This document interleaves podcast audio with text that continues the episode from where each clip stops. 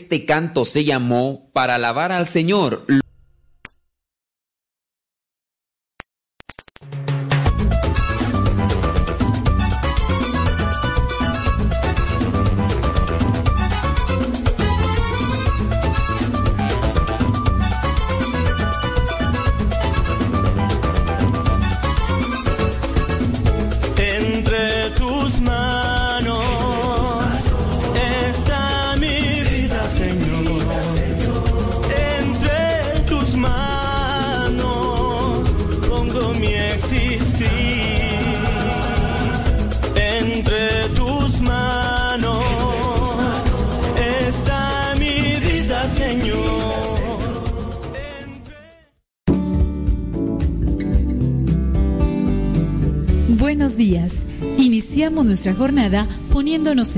De nuestro Creador.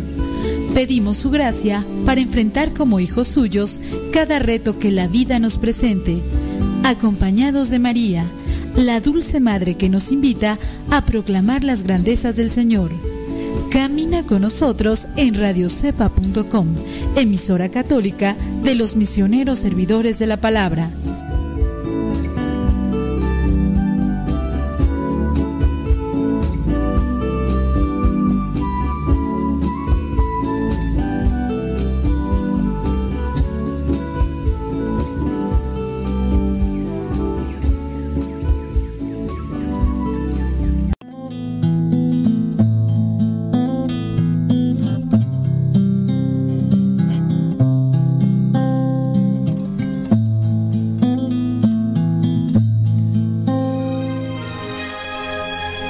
Deja que el Dios de la paz y de la misericordia te acompañe en esta jornada del día y que nuestro corazón esté dispuesto siempre para recibir su gracia, su amor y su perdón.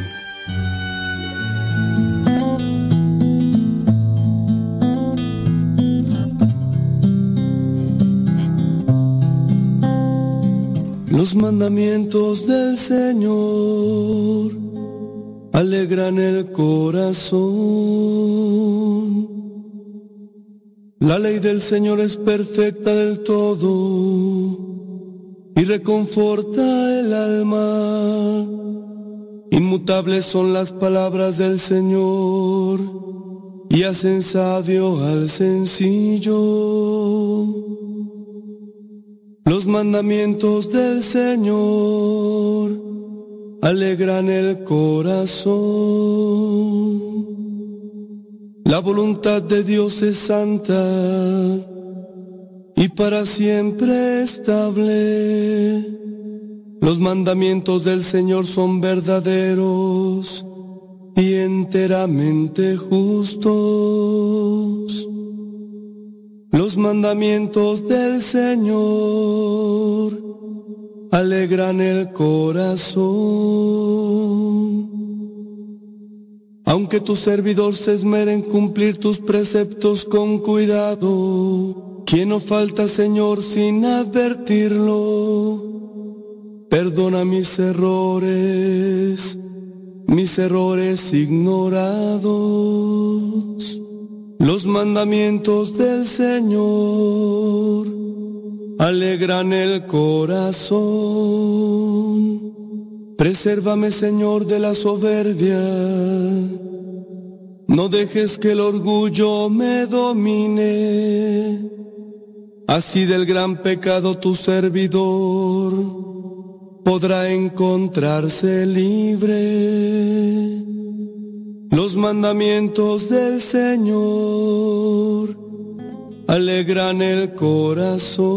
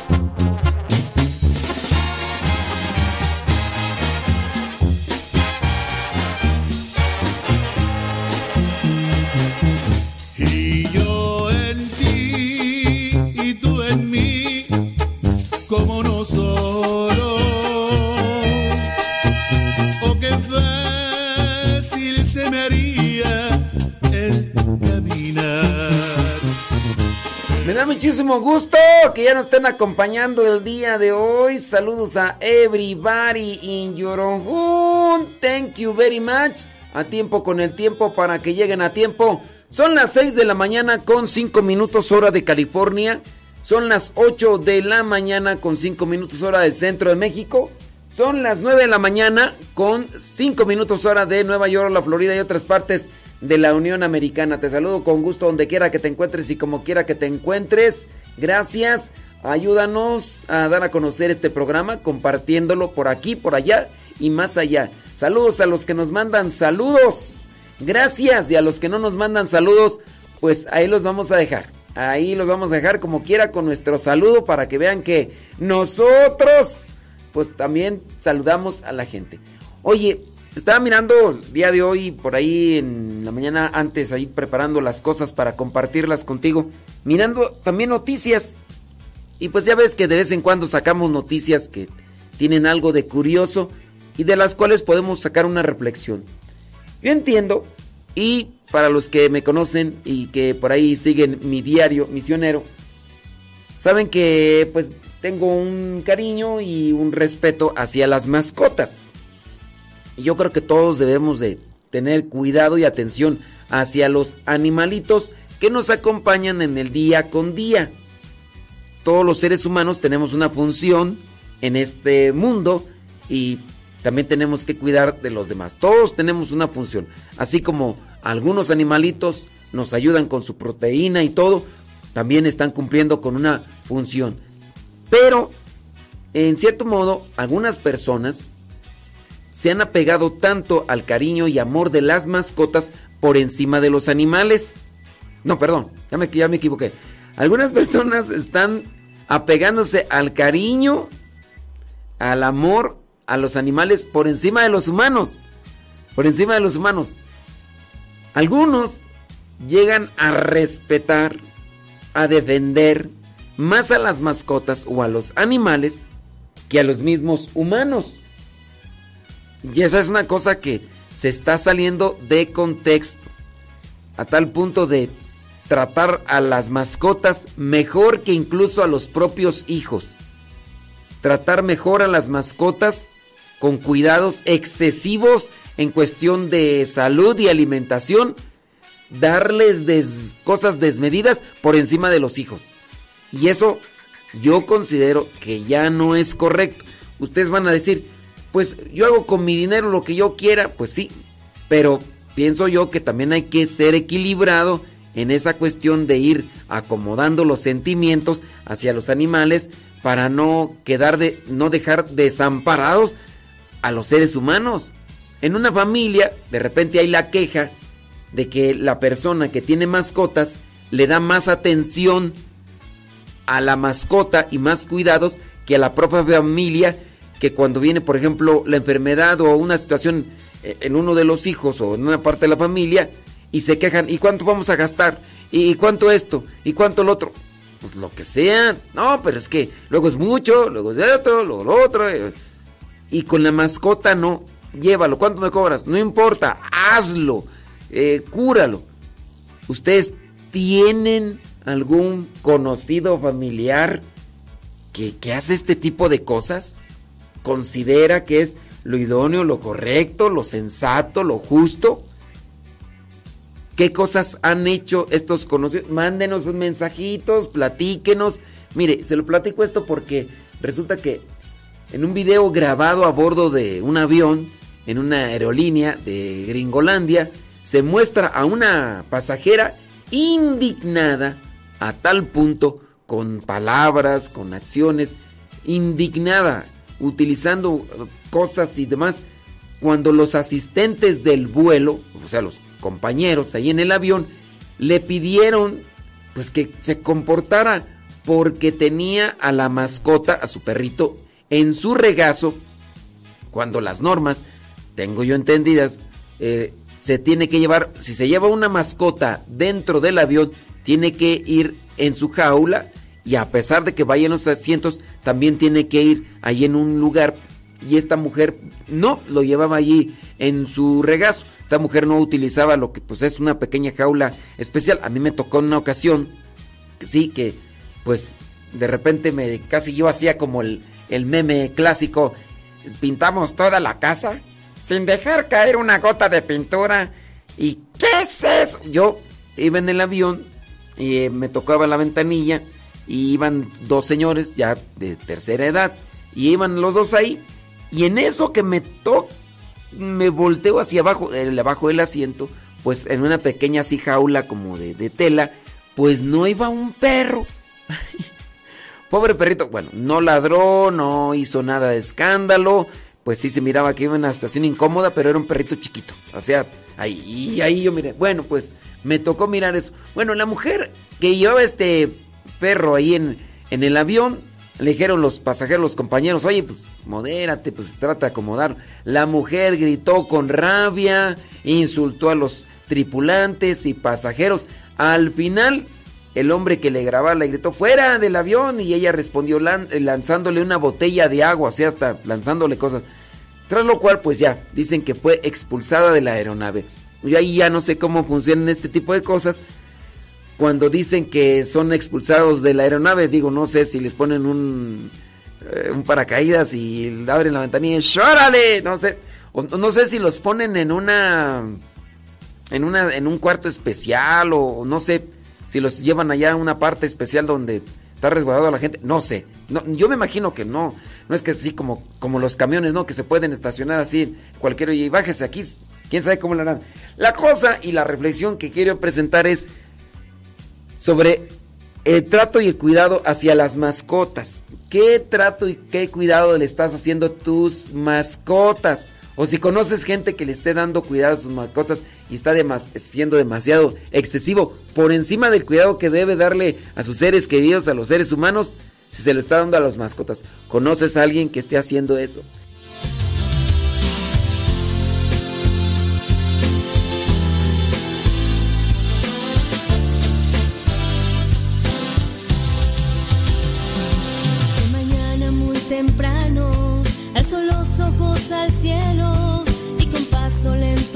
Lento voy a donde ayer te vi en la cruz. La tristeza entre los ojos, una flor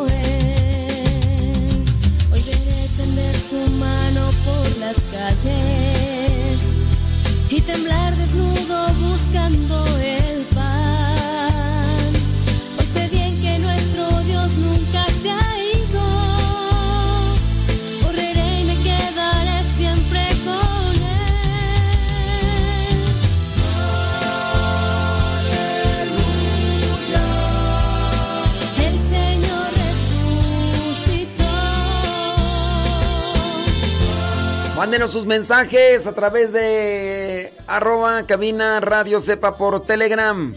Arroba cabina radio sepa por telegram.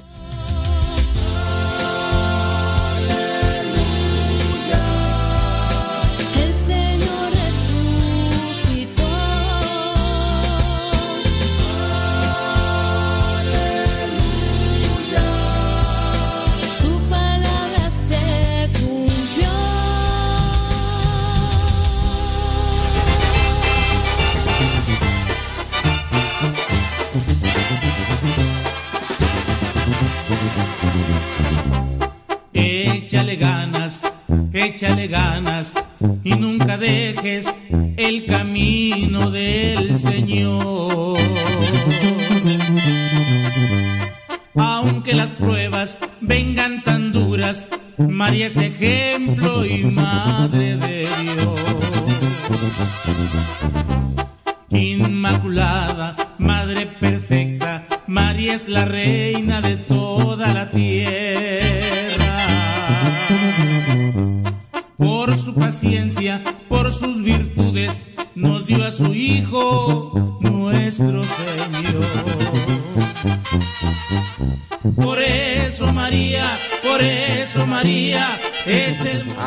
Con el tiempo para que lleguen a tiempo. Ya son 16 minutos después mm, de la hora. 16 minutos después de la hora. Espero que se la estén pasando muy, pero muy, pero muy bien. Guayumín. ¿Qué transita por tus venas? ¿Qué pasotes con tus zapatotes? Hoy 18 de octubre es Día Mundial de la Protección de la Naturaleza. Hay que cuidar la naturaleza. A lo mejor igual si nosotros tenemos pequeños descuidos no nos afecta tanto. Pero a quien les puede afectar es a las futuras generaciones. Sea nuestra familia o no sea nuestra familia, también hay que preocuparnos y hay que ser atentos hacia los que van a venir en las próximas generaciones. Quizá a lo mejor hoy o mañana acaban nuestro peregrinar en este mundo, pero siempre buscar cuidar de la naturaleza para los demás, ya sea un árbol, la misma agua con la que, la que uno tiene el uso de todos los días, hay que, hay que cuidarlo. Oye, pues también hoy es Día Mundial de la Menopausia. Y es Día Mundial de la Menopausia, comprensión, es paciencia, caridad mutua, tanto de la misma mujer, tanto de los esposos para con sus esposas. Y sí, una, una llamada también a la reflexión a los esposos. Si ustedes no saben qué es la menopausia, este, no juzguen, ni critiquen, ni señalen a su esposa, de veras. Traten de, de conocer más de estos aspectos. Si no sabes de qué es eso, no, no, no levantes falsos. Porque hay a veces que no sabes de eso y dices, ah, es puro, puros panchos los tuyos, hombre, eso está en la cabeza, eso, eso nada más. Esto lo inventas para tu justificarte, es tu temperamento, es tu carácter, es tu personalidad, es tu... No, hay situaciones hormonales que están por encima y demás. Y con relación a eso, digo, también hay, uno tiene que analizarlo, porque eh, los cambios orgánicos que uno puede tener son también a veces eh, muy fuertes en nosotros, que nos dominan y nos llevan a hacer o a decir cosas que no son correctas. Así como cuando nos domina el enojo. Estamos enojados, reclamamos a los demás, reprochamos a los demás, cuando a veces no somos equilibrados en el reproche hay alguien que te puede estar exigiendo que cumplas con cierto tipo de cosas. Y después cuando se la regresas de que cumpla, hay siempre una justificación. O te dice, dile a fulano, sutano, mangano que, que hagan esto. Y tú le dices, bueno, tú, tú, vas a hacer esto. No, pero ¿por qué a mí? Dile a los demás. Oh, pues. Entonces, a veces también dentro de lo que son emociones y sentimientos, nos dominan y nos llevan por allá. Bueno, también lo que vendría a ser estos cambios orgánicos, pues se tienen que analizar y reflexionar para ser considerados y pacientes, para tener siempre una mejor convivencia. Y bueno, esas son las tres cosas por ahí que, eh, bueno, no es cierto, eh, de los tres de, Europa. Acabo allá en Europa ni todos están escuchando de todas maneras. Total. Bueno, señores, señores, martes. Dice por acá, este, una de las personas dice eh, sobre las mascotas. Le estoy preguntando que quién de ustedes tiene así un uso excesivo con las mascotas. Y, hay personas, dice por ejemplo, no vamos a decir sus nombres, ¿verdad? Si ustedes quieren exhibirlos y platicarnos, esto como modo de reflexión en nuestro comportamiento. También debemos de analizar nuestro comportamiento. E, eso es una de las cosas características. Sí, yo podría estar ahorita hablando de, de la oración de, armonizar con Dios. sí, pero ¿y nuestro comportamiento? ¿Y las cosas que tenemos que hacer del día a día? Dice, por ejemplo, acá una persona. Dice que su pareja es muy amante de los perros. Dice, por lo que a mí me gusta, pero no tanto. Dice, a veces tenemos diferencias, ya que deja meter a los perros a la casa, a la cocina. Pues con que no los deje meter a la a, la recámara, ya dice, ella lo ve como algo normal. Yo siempre le he dicho que a los perros hay que darles su lugar, de la puerta para afuera. Siento yo que exagera. Pues mira, yo te voy a decir lo que dice un señor que al parecer tiene mucho trato con los perros.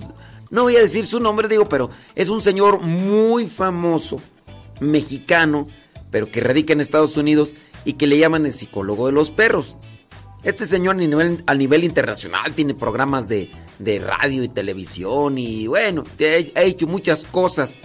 Este señor dice que los seres humanos muchas veces maltratamos a los perros cuando se le da esa atención que no corresponde a su esencia de animal y les, los queremos tratar como, como humanos.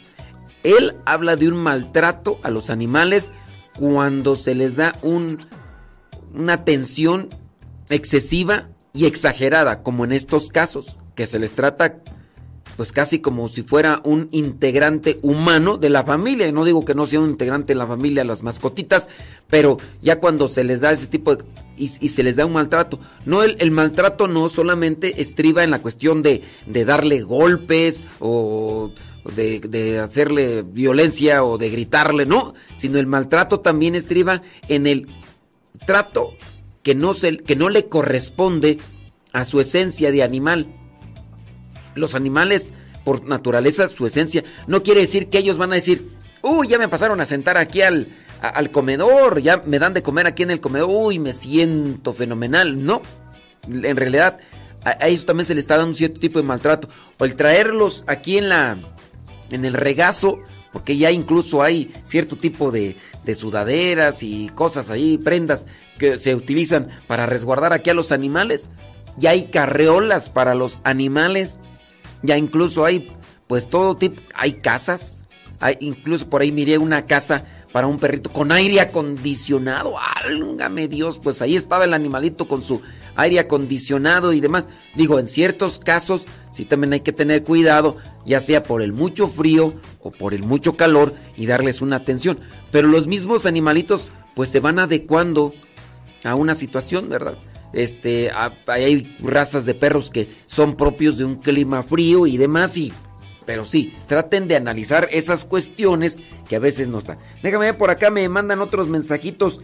Dice, así y así mi hijo es así. Nos dice que así es su hijo así, pero no nos dice de, de cómo es de así o así o de qué. Pero, en fin. Dice por acá. Ok, muy bien, pues no sé. Te, quién sabe de qué será de que su hijo sea así, pero a lo mejor debe ser del, del cuidado. O no sé, déjame ver por aquí el mensaje. Bueno, quién sabe a qué se referirá con de que su hijo es así. Dice una pregunta. ¿Un gay puede ser padrino de velación de una boda?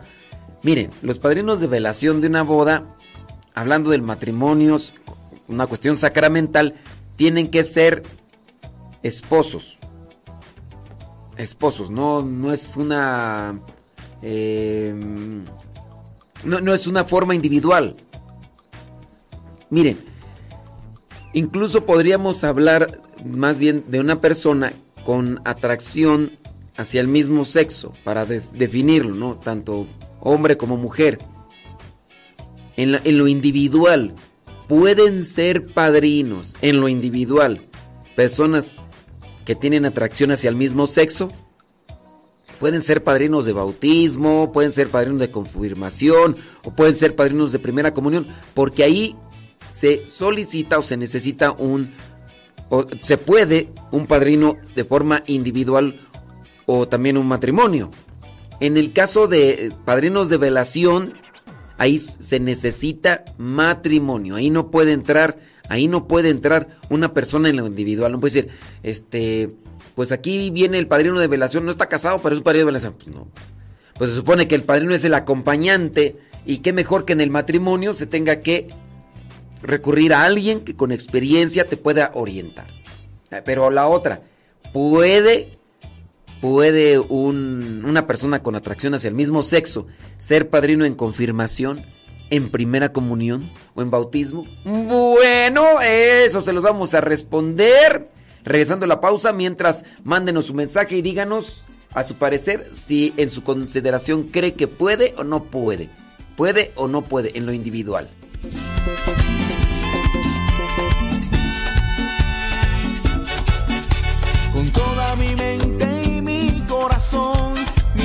Mis manos, mis labios, mi voz yo siempre alabaré tu nombre. No, hombre, qué bárbaros.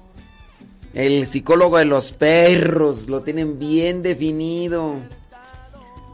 Ahí saben quién es. Ah, pero si les dijera cuántos libros tiene la Biblia y les preguntara cuáles son los sacramentos de iniciación, si les preguntara, que les preguntara qué otra cosa, quién escribió el libro de los Hechos de los Apóstoles, si les preguntara los diez mandamientos o los cinco mandamientos de la Santa Madre Iglesia.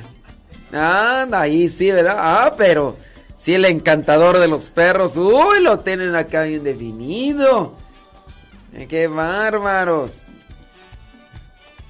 Mándenos un mensajito a través del Telegram, arroba cabina radio sepa. Arroba cabina radio sepa. Por ahí nos puede mandar sus mensajes. Mm, bueno, bueno. Déjame ver por acá. Bli, bli, bli. Blu, blu, blu. Bla, bla, bla. Ah, mira nada más. Mira nada más. Qué bueno. No, pues me da muchísimo gusto, hombre. Mira pues, hombre. ¡Qué bárbaro! Déjame. Arroba cabina radio sepa, ¿ok? Ahí nos están mandando sus mensajes. Saludos, gracias. Saludos a todos los que nos están escuchando. Ándele, qué bueno.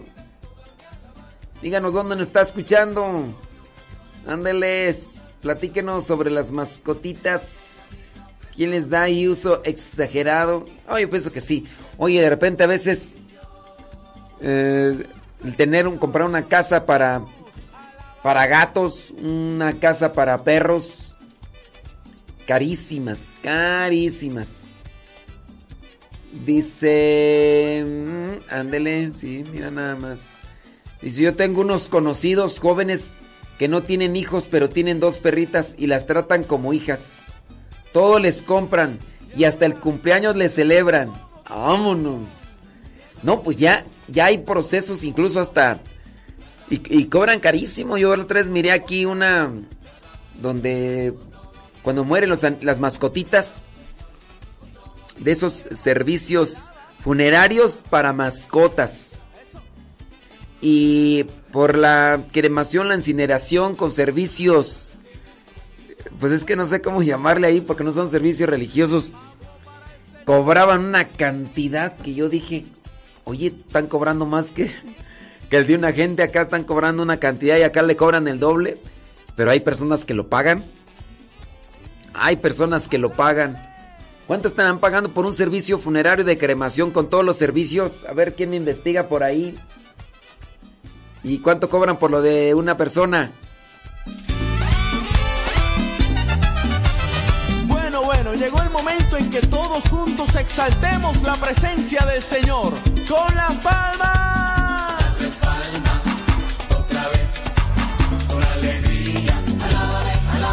Muy bien, ahora vamos a mover todos nuestro cuerpo en alabanza a nuestro Señor. Dice.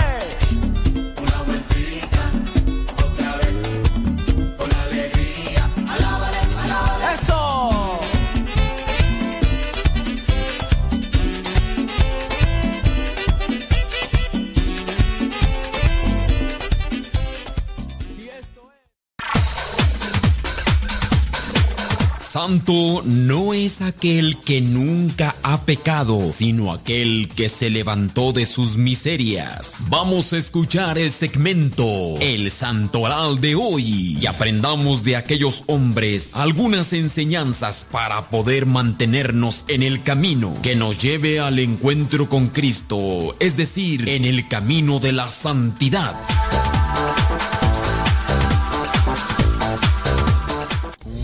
Muchas, pero muchas gracias. Ya son 30 minutos después de la hora. 30 minutos después de la hora. A ver. eh, ¿Cuánto cobrarán por servicios funerarios una mascota? ¿Y cuánto cobrarán por servicios a, una persona? A ver, ya me están mandando acá lo de... eh, trámite... Por, por una persona cobran acá en México 21. Bueno, pero también es, hay que ver qué servicio. Hay que ver qué ataúd. Este. Ataúd, trámite, certificado, preparación, cremación, urna y carroza. 21 mil. Bueno, también hay que ver, pues es que. Pues hay de, hay de ataúdes de servicio. Pero bueno, muchas gracias. Muchas gracias por. Y aquí nos dieron. Cobran 21 mil. Ah, pero. Eso estamos bien también. La urna, ¿verdad? Y la urna y todo eso. Bueno, y, lo de los, las mascotitas. Dice, mucha gente trata a sus mascotas mejor que a otra persona. Sí, de eso estamos hablando, de eso estamos hablando. Por eso, de los que ya tengan ahí conocimiento, que nos digan ahí de estas cosas. Miren, no es, no es juzgar, no es criticar a las personas. Yo pienso que, y mi intención es entrar en un modo reflexivo, porque estamos desatendiendo lo principal. Las mascotas más te mueven la cola cuando son los perritos.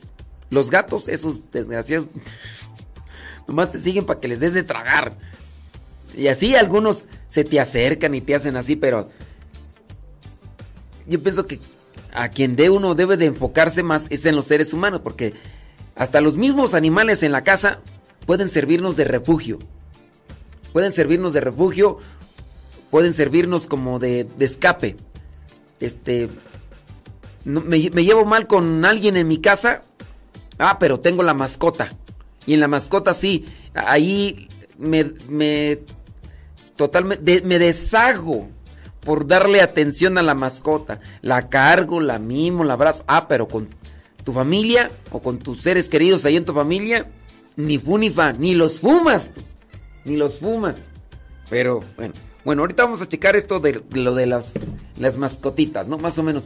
Yo una vez, mire, por ahí eh, lo de servicio funerario para una mascota, cobraban 16 mil por gatos, 18 mil por perro. Pero eso lo miré ahí así. Pero sí, hay que ver también qué servicios. Vámonos con el santoral del día de hoy, hoy día 18 de octubre del 2022. La iglesia tiene presente a los santos Próculo, Acucio y Eutiquio, mártires. También a los santos Isaac, Jogues, mártir jesuita, también al santo Justo de Auxerre, él fue mártir, también al santo Pedro de Alcántara, presbítero, y por último, la iglesia hoy tiene presente al que escribió el Evangelio de Lucas. Sí, estamos hablando de San Lucas, y también que escribió el libro de los Hechos de los Apóstoles. No fue apóstol, fue es evangelista, pero no fue apóstol. No conoció a Cristo en persona, pero sí lo conoció a través de los demás. A través de Pablo principalmente. Pero bueno, decir, bueno, Pablo tampoco conoció a Cristo en persona. Pero Pablo también conoció a Cristo a través de los demás.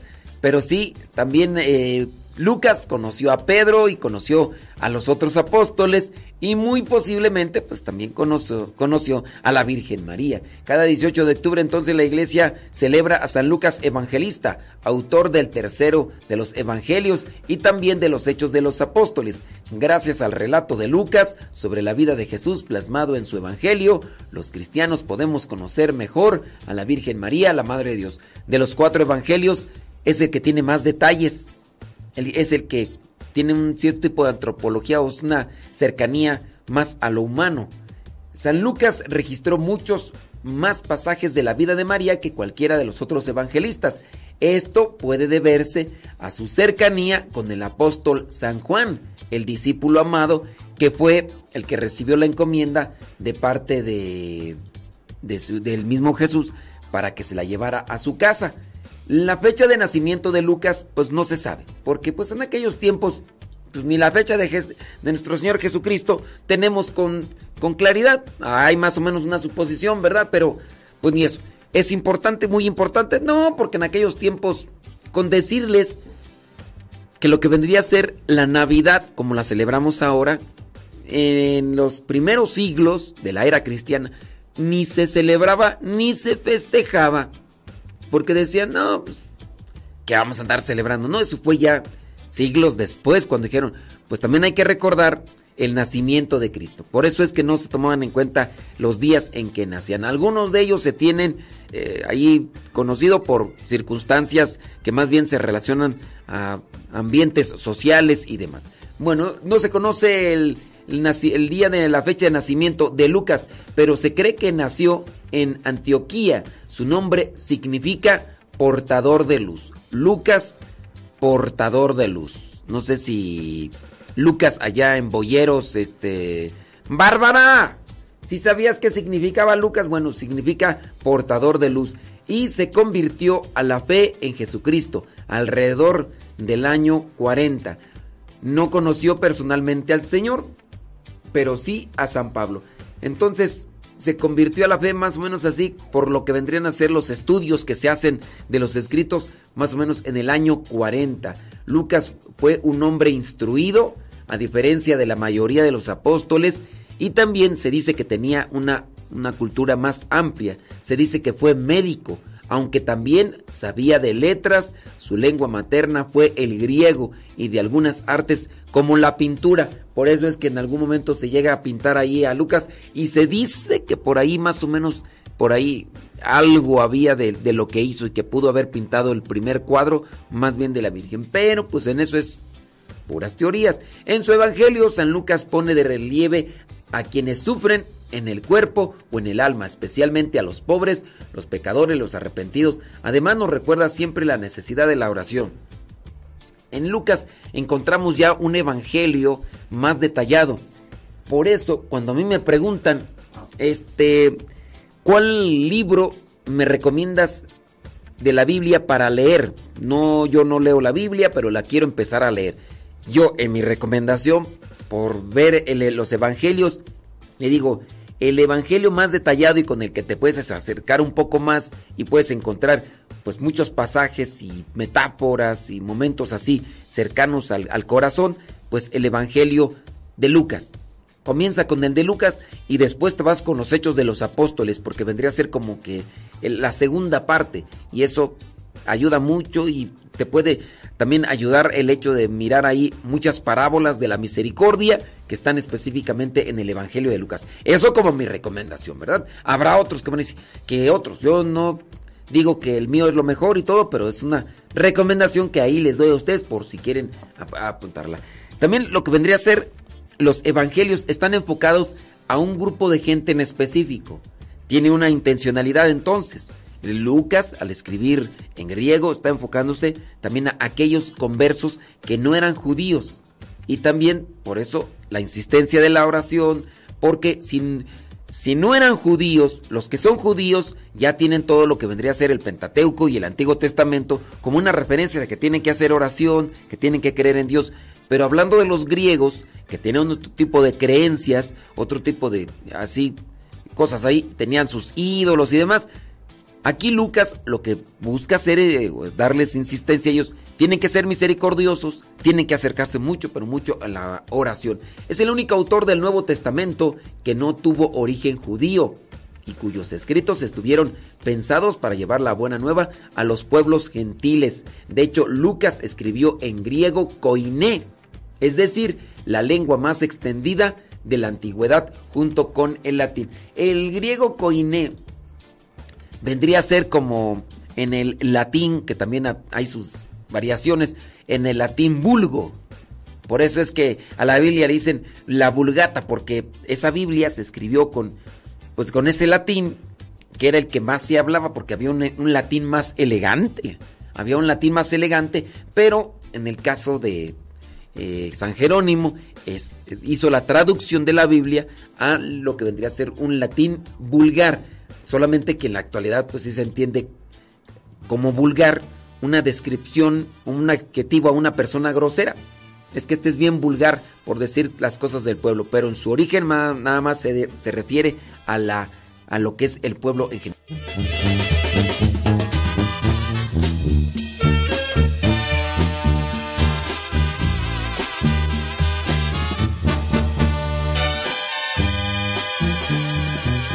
Después de tanto. Sí, ya me están pasando acá los los datos de cuánto cobran. Pues también depende de los servicios, ¿no? Depende de los servicios. Dice, la cremación de mascotas con mi veterinario cobra de 1500 hasta 3000. No, pero ese es tu veterinario. no. Ve a un lugar de estos eh, servicios fúnebres para mascotas. Ah, pues tu veterinario. Pero fíjate, o sea, cobran 1500 hasta 3000. Yo, dentro de lo que puedo suponer, muere una mascota, ¿qué hay que hacer? Pues vamos a llevarlo a, a la cremación. Van a cobrar 1500, 3000. Si es de lujo, ¿no? ¿Para qué? ¿Para guardar las cenizas? ¿Para qué quieren las cenizas? Yo entiendo que uno debe también tener cuidado de lo que son los restos del cadáver, porque así es el nombre propio, del cadáver de un ser eh, querido, de un humano.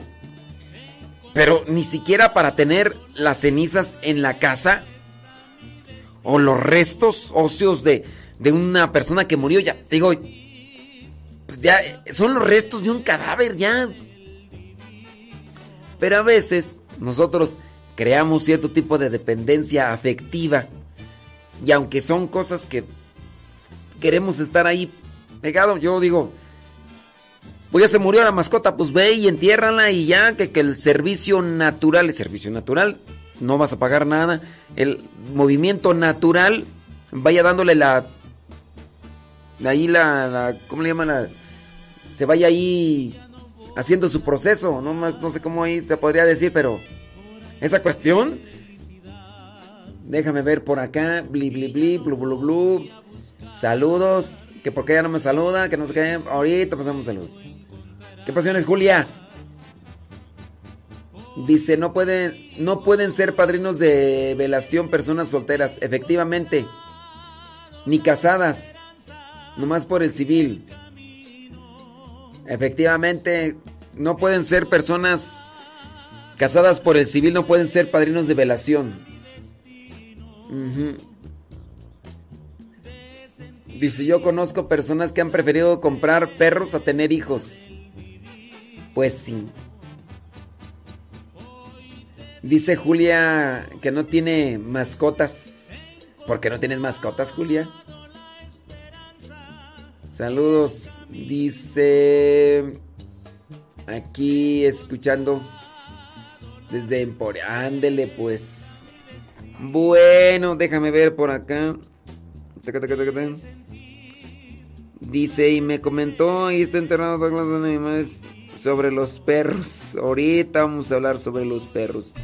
Claro.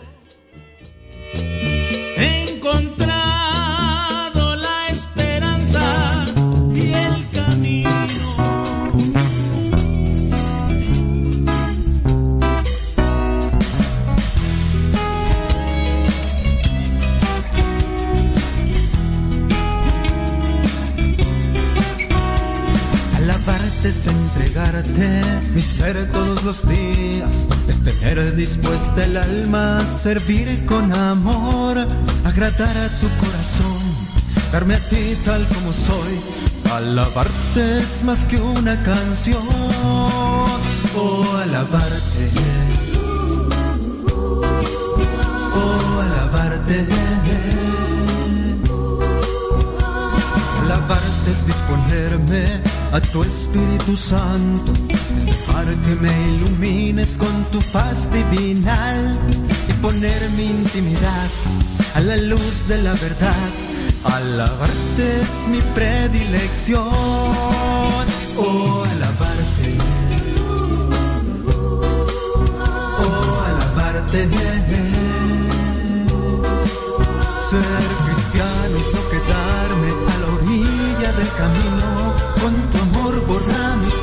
De andar comprometido y darte gloria siempre Jesús. Y alabarte. 46 minutos después de la hora. Tiempo con el tiempo para que lleguen a tiempo. Estoy mirando acá sus comentarios hombre sobre lo de las mascotas. Dice cuando murió la perrita la cremamos porque donde vivimos no hay donde enterrar y sus cenizas fueron esparcidas en el campo. Pues sí. No, mire, yo digo, tal vez en tu casa no hay un lugar donde enterrar, pero es mi opinión, ¿verdad? Puedes salir de, de ese lugar de donde tú vives, puedes irte por allá mm, lejos, allá donde te llevas una pala, haces un un hoyo y ahí digo, no es un elefante como para que dijeras, no, hombre, pues es que está, bien difícil, está bien difícil. Entonces, pues sí, hay que, revisar. Dice sobre los perros, dice, creo que yo sí es exagero. Tengo una perrita y la dejo que duerma con nosotros en la cama. Fíjate que yo ni con los gatos pienso yo. Dice, la dejo que duerma con nosotros en la cama. Bueno, en la parte de los pies. Esa es la única parte donde no la dejo que sea perro y que se duerma con nosotros. Mi pareja se molesta porque dice que no debe estar ahí. Y yo sí considero que no, o sea, no sé, ustedes van a decir, ay, tú como no quedes a los perros, ¿cómo caes? Pues sí.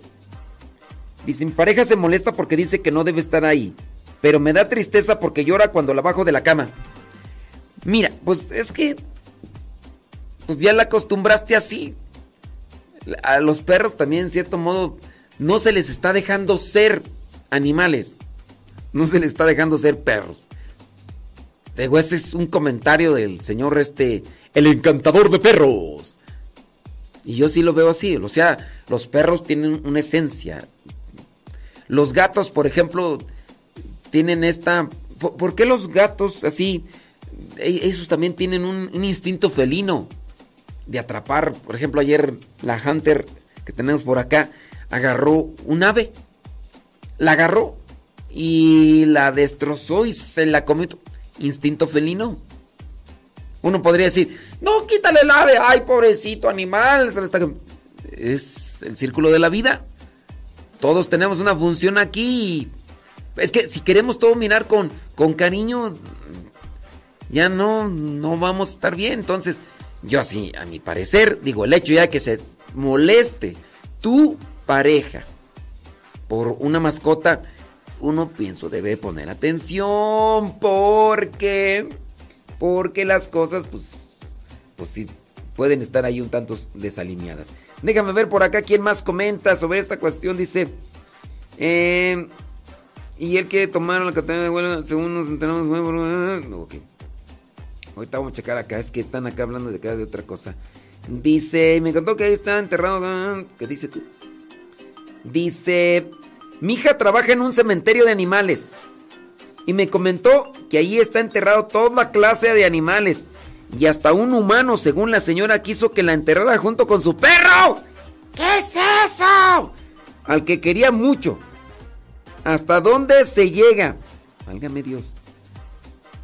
No sé a veces, a veces, cuando se encuentran algunos casos de personas que son exageradas en su cariño hacia los animales, a veces algunas personas son muy toscas, hirientes y agresivas para con su relación con los humanos.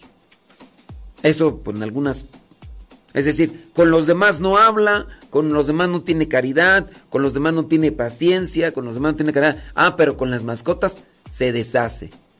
Y ya dice, yo tengo una atrás, antes era un patio, dice, y el jardín enfrente tengo a Diana y Coco y la Pequita. Ahí no le entiendo muy bien el mensaje, quién sabe qué me quería decir que están encerrados o qué. Algo así. Bueno, Déjame ver acá un poquito más de los mensajes. Dice, eh, saludos, dice por acá, dice, dice que es muy, el hijo dice, mi hijo se duerme con su perra y se enoja porque le digo que es un animal y que debe dormir en, la sala. Pues ni en la sala, bueno, ni en la sala ni en el, ni en, ni en el, la recámara. son, son perros. bueno, pues en fin. Dice. Mm, dice. Dice que su sobrino se casó y los padrinos de. Ok, acá estamos hablando de otra cosa, ¿verdad? Sí, es cierto. Estamos acá hablando de otra cosa. Dice por acá. Algunas veces lo pongo. ¿Qué tú? ¿Qué me está diciendo? ¿Dónde está? Dice. Mi esposo todas las noches mientras vamos a dormir. Ah, no, este no. Dice, mi suegro tiene sus perrijos. Así se les llama. Porque no tienen hijos, entonces. Pero si tiene. A ver, si tu suegro. Pues tiene hijos, ¿no? Entonces, aparte de hijos, tiene perrijos. Dice, les prepara su comida como si fueran personas. Los lleva al médico, les lava los dientes. Todos tienen su cama. Cambió su coche por una camioneta para echar a sus perrijos porque no cabían. No sale de su casa porque no puede dejar solos a sus perrijos, dice él. Él vive solo con sus perros y no sé, por eso es así con sus animales. Bueno, espero que no este vaya a ir mal ahí con con ahí dice ok yo yo pienso que sí estas son de las cosas que ya estamos mal aquí estamos mal no yo no miren es, es una cuestión de relación con las mascotas tratándolas como animalitos pero nuestro mucho cariño que no no sabemos enfocar o encauzar, nos dedicamos pues entonces a, hacer este tipo de cosas. E, eso denota un desequilibrio en la emoción, en los sentimientos, eso provoca un desequilibrio en, en nuestro trato con los demás, lo cual produce caos, desorden, conflicto en las relaciones humanas, porque no tenemos bien equilibrado, no tenemos bien enfocado nuestro comportamiento hacia las mascotas y hacia los seres humanos. Estamos desviándonos, estamos desorientándonos, estamos desenfocándonos de lo que vendría a ser el trato hacia las mascotas y, y allí estamos incluso utilizando como refugio a las mascotas para no relacionarnos con los humanos, porque a veces podemos decir que con los animalitos nos llevamos mejor que con los humanos, pero en cierto modo porque los animales pues no nos responden o, o no, nos, no nos hablan y a veces pues no nos gusta que nos digan nuestras verdades, que nos digan nuestros errores y eso podría ser también como un cierto tipo de, de refugio. Ahora, uno de los errores, o más bien de las consecuencias negativas que se podrían estar dando aquí, es que no hay un desarrollo pleno del ser humano en su relación con los demás. El ser humano tiende a ser más feliz y a tener más plenitud en su vida en la medida en que se relaciona y se vincula con los demás. Cuando tiene esa estabilidad emocional y espiritual, con Dios y con, los demás, la persona es más plena y es más feliz. Tendrá también cariño para manifestarle a las mascotas en su medida, en su modo. Pero ya cuando la persona está totalmente desconectada de los seres humanos y está enfocada en los animales, yo en mi consideración creo que hasta incluso se puede olvidar de Dios una persona, porque ya incluso lo principal son los animales. Entonces, sí podrá tener a Dios o podrá creer en Dios, pero más bien a un modo como de de amuleto o de superstición, porque si el animalito se enfermó, le voy a decir al padre que celebre misa por esta mascota. Le voy a pedir al padre que haga oración porque mi mascota está enferma.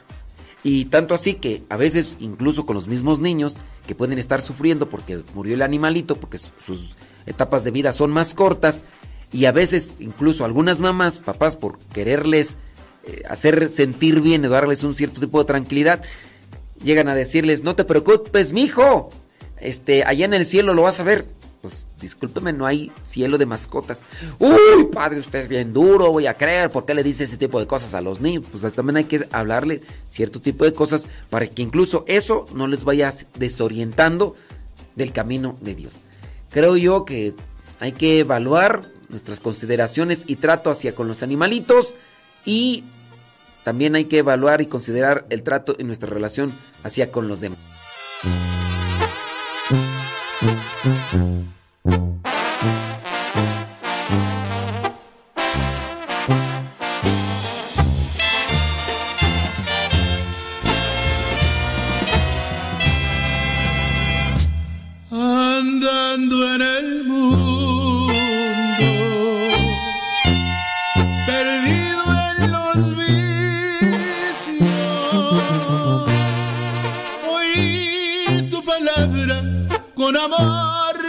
amabas, bendito Señor. Oí tu palabra, con amor me llamabas, bendito Señor. Elevo mis ojos, contemplo la herida,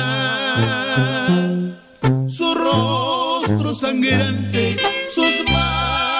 heridas extendidas a mí, su rostro sangrante, sus manos heridas extendidas a mí.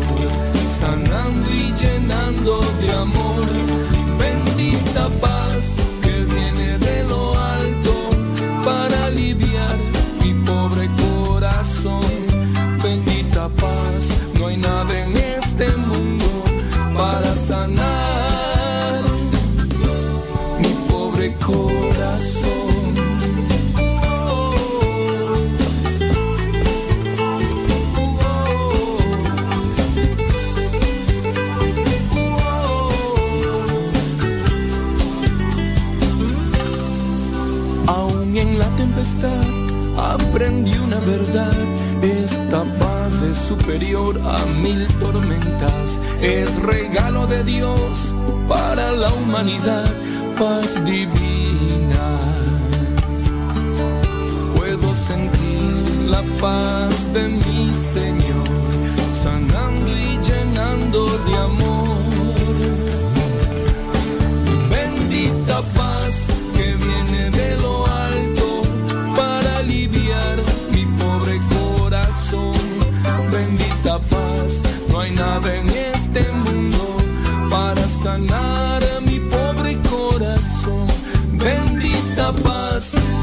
viene de lo alto.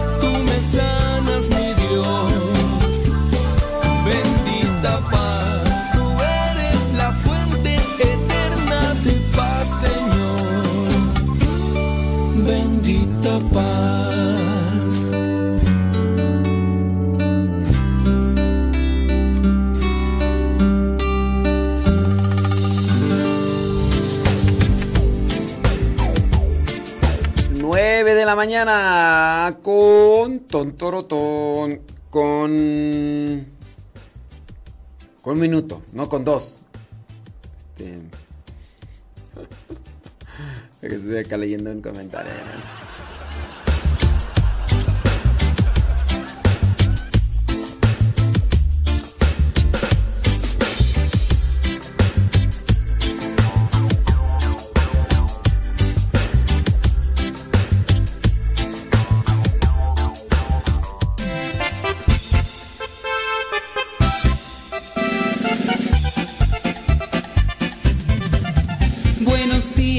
Señor Jesús.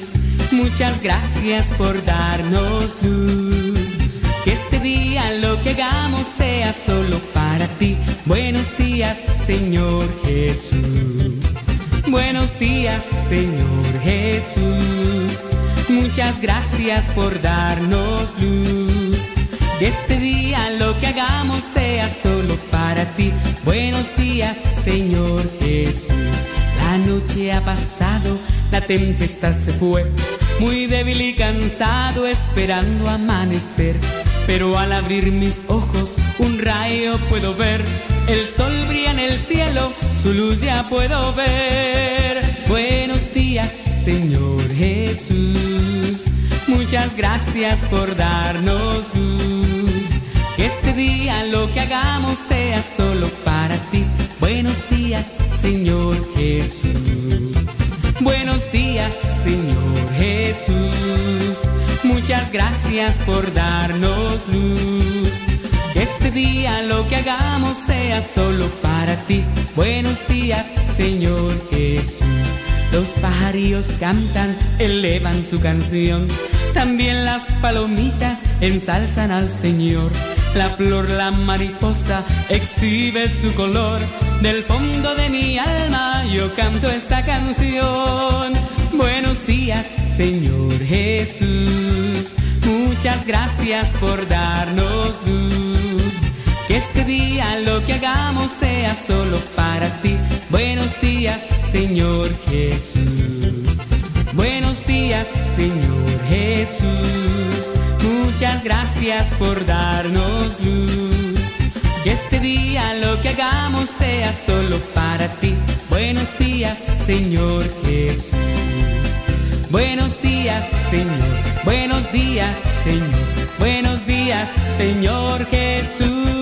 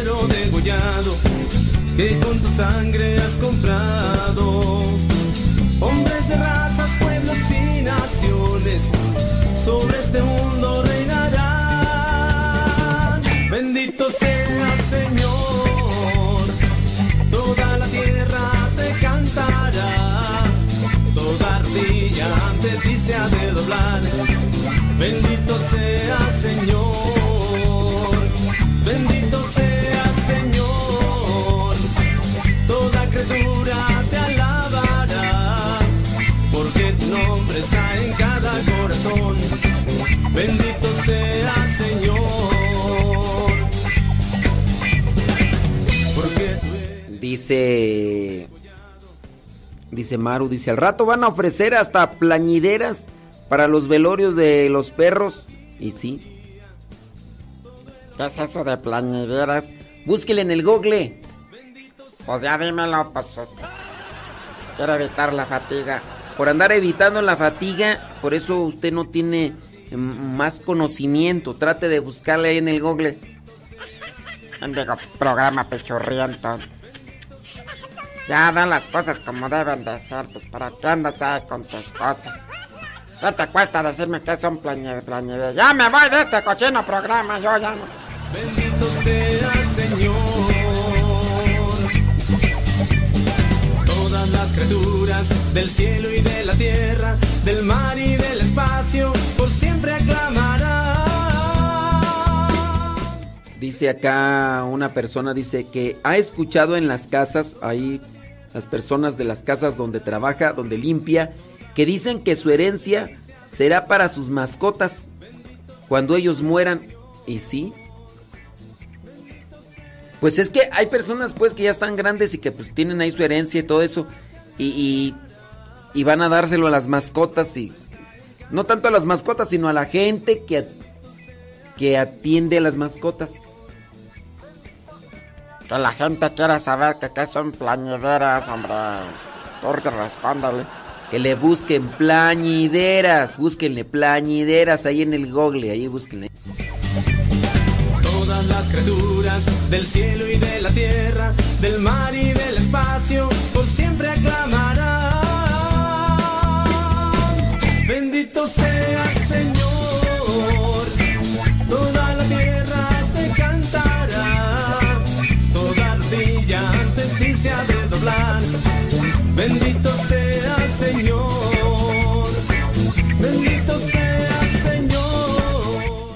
Dice acá una persona, dice, lo siento, pero a mí no me gustan, pero nada los animales.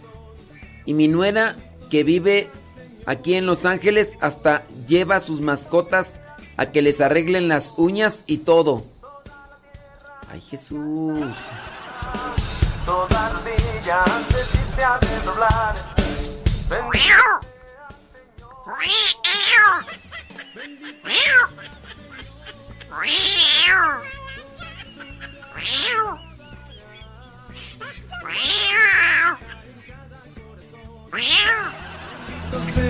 Señor,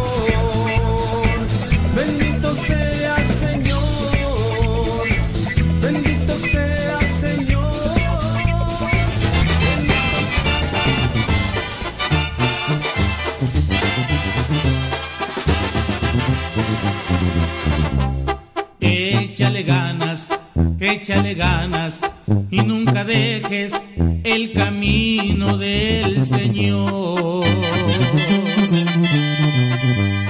Aunque las pruebas vengan tan duras, María es ejemplo y madre de Dios. Inmaculada, Madre perfecta, María es la reina de toda la tierra. Por su paciencia, por sus virtudes, nos dio a su Hijo, nuestro Señor. Por eso María, por eso María es el modelo de todo cristiano. Y aunque algunos quisieran negarlo, María intercede y nos echa la mano. Por eso María, por eso María es el modelo de todo cristiano. Y aunque algunos quisieran negarlo, María intercede y nos echa la mano. Ay, papá. Tus hijos buenos. Dice, sobre las mascotas trabajé en la limpieza de dos casas por 17 años. Ellos solo tenían un perro, luego adoptan un gato y yo empecé a enfermar de alergias hasta que un día no podía respirar y aparecieron ronchas en cara, cuello, brazos. El doctor me dijo que ahora tengo alergia a los gatitos y no debería estar donde haya gatos. Para mi trabajo fue un gran problema, mis patrones se molestaron mucho, me trataron de mal agradecida e irresponsable por renunciar, pues según ellos traicioné su confianza y el cariño que me tenían. O sea, Fíjense, a, a ese punto es donde les digo pues que cuando te enfocas demasiado en los animales, te haces insensible a los humanos. O sea, estos patrones, estás enferma, estás sufriendo, nos vale, ¿no? Tú atiende aquí, eres una malagradecida si te vas y todo. Dice, mm, me trataron de malagradecida y responsable por renunciar, pues según ellos traicioné su confianza y el cariño que me tenían. Yo me siento ahora muy bien y ya tengo mejores trabajos en mi casa.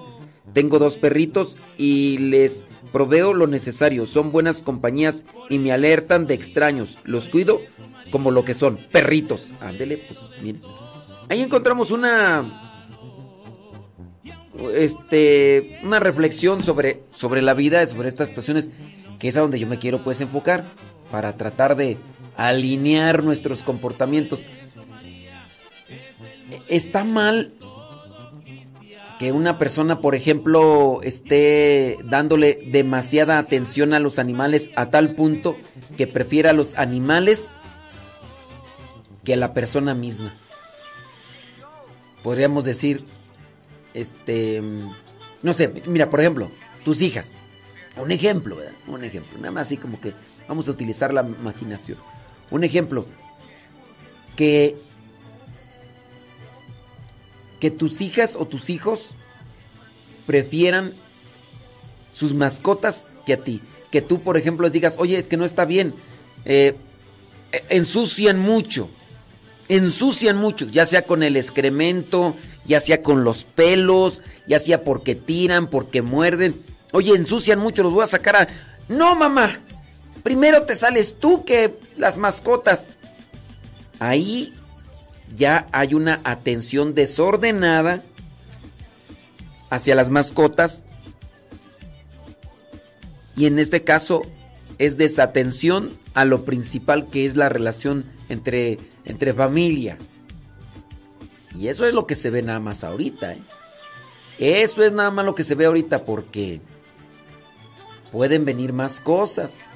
Y pienso yo que se tiene que actuar con prontitud antes que se deforme la conciencia de la relación con las mascotas y con, con los seres humanos. Es mi opinión, es mi opinión. Que solo él te puede.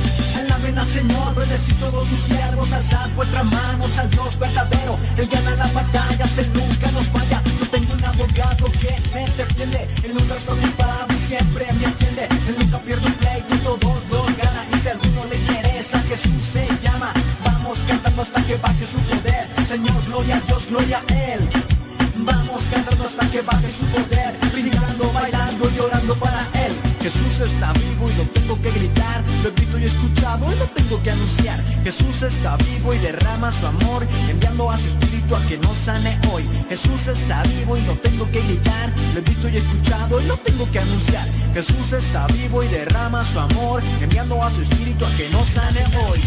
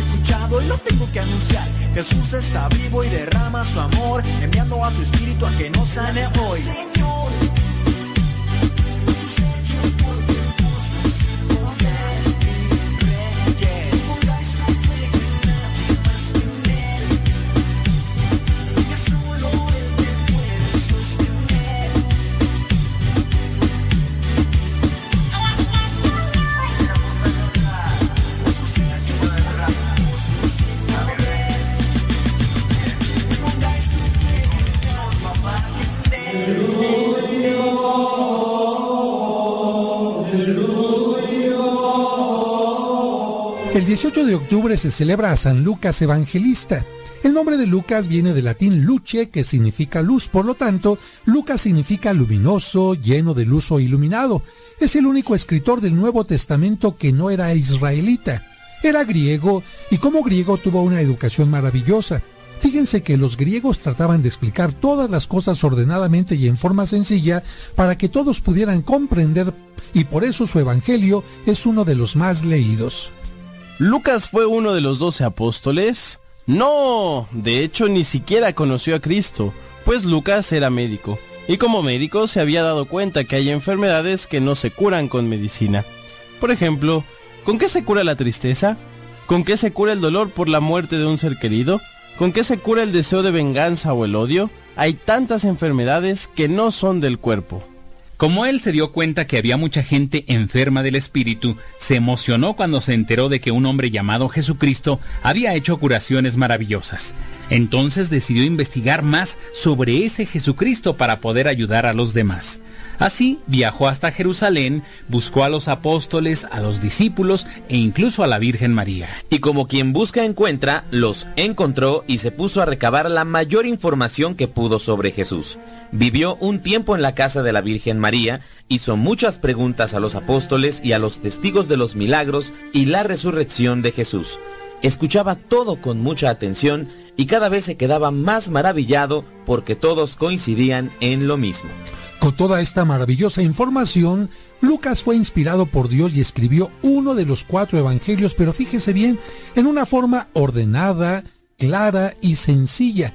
De hecho, es el único que nos cuenta algunos detalles del nacimiento de Cristo, de su nacimiento y de su infancia, ¿no es así, Salvador? Claro que sí, pero ¿y cómo se sabe que él era médico? Porque San Pablo en una de sus cartas lo llama Lucas el médico muy amado, y muy seguramente cuidaba de la quebrantada salud del gran apóstol. Y no solo eso, sino que fue compañero de San Pablo en sus viajes. Por eso escribió otro libro de la Biblia llamado Los Hechos de los Apóstoles. En ese otro libro narra con todo detalle las cosas impresionantes que le sucedieron a San Pablo en sus cuatro famosos viajes. Lucas acompañó a San Pablo cuando le hicieron prisionero, primero dos años en Cesarea y después otros dos en Roma. Este libro de los Hechos de los Apóstoles es maravilloso porque nos muestra todo lo que hicieron los apóstoles después de la resurrección de Cristo y además los grandes problemas que tuvo la iglesia como la persecución. Es como leer el diario de San Lucas. Y así como es muy agradable leer ese libro, también la lectura de su evangelio es un deleite. De los cuatro evangelios, el suyo es el más fácil de leer. Son 1200 renglones escritos en excelente estilo literario. Lo han llamado el Evangelio de los de abajo porque muestra a Jesús prefiriendo siempre a los pequeños, a los enfermos, a los pobres y a los pecadores arrepentidos. Es un Jesús que corre al encuentro de aquellos para quienes la vida es más dura y angustiosa.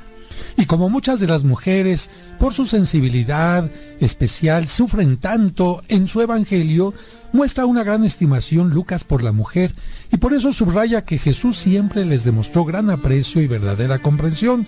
Se puede decir que este es un evangelio especial donde las mujeres se pueden sentir muy apapachadas. Y fíjese muy bien, a su evangelio también le llaman el evangelio de los pecadores, porque presenta a Jesús infinitamente comprensivo con quien ha caído en pecado, insistiendo en que el amor de Dios no tiene límites ni rechaza a quien desea arrepentirse y cambiar de vida. Lo presenta como un médico amoroso que se acerca a los enfermos del espíritu para curarles todo dolor. Y finalmente, también le han llamado el Evangelio de la Oración porque presenta a Jesús haciendo oración en todos los grandes momentos de su vida e insistiendo continuamente en la necesidad de orar siempre y de no cansarse de orar porque la oración es una de las principales medicinas que alimentan, sostienen y curan nuestro espíritu. Ojalá que nuestros radioescuchas comiencen a leer estos bellos libros de la Biblia y terminamos diciendo que San Lucas murió soltero y cercano a los 80 años.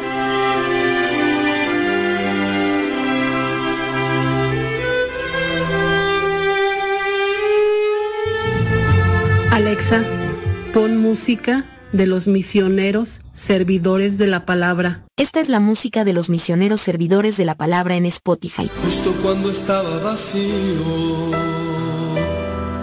y creía que no habitabas en mí. Verbo de Dios, amo y Señor recostado en los brazos de su madre. Como un infante descansando en el calor del dulce hogar. Espíritu Santo,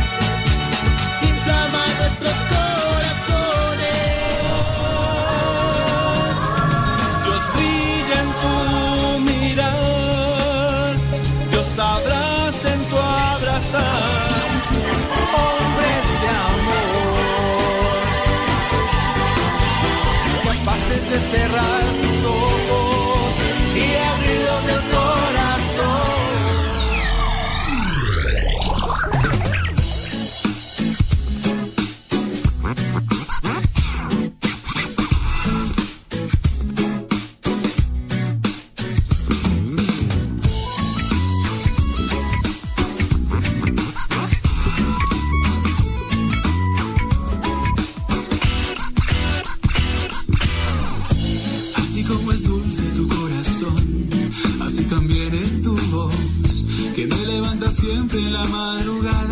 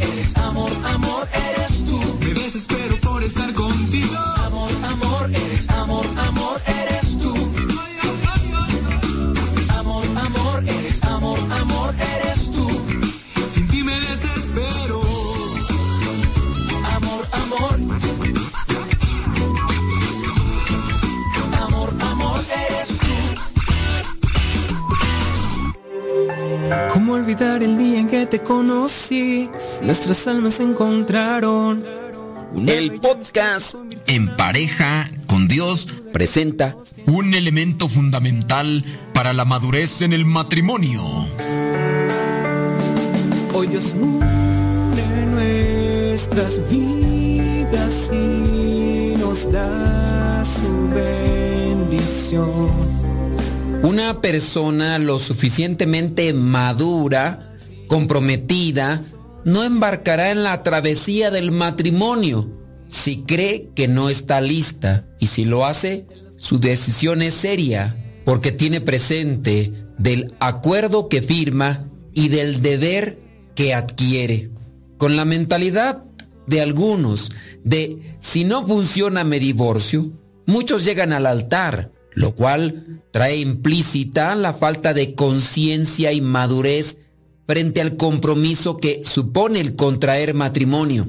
Cuando la pareja decide estrechar su vínculo bajo el juramento matrimonial, es decir, matrimoniarse o casarse, debe saber que se necesitará más que amor para mantenerse unida y que el divorcio es la última instancia a acudir ante las dificultades que vendrían a ser en apariencia insuperables, y no por causa de la persona, sino por la poca participación o nula participación de la otra parte.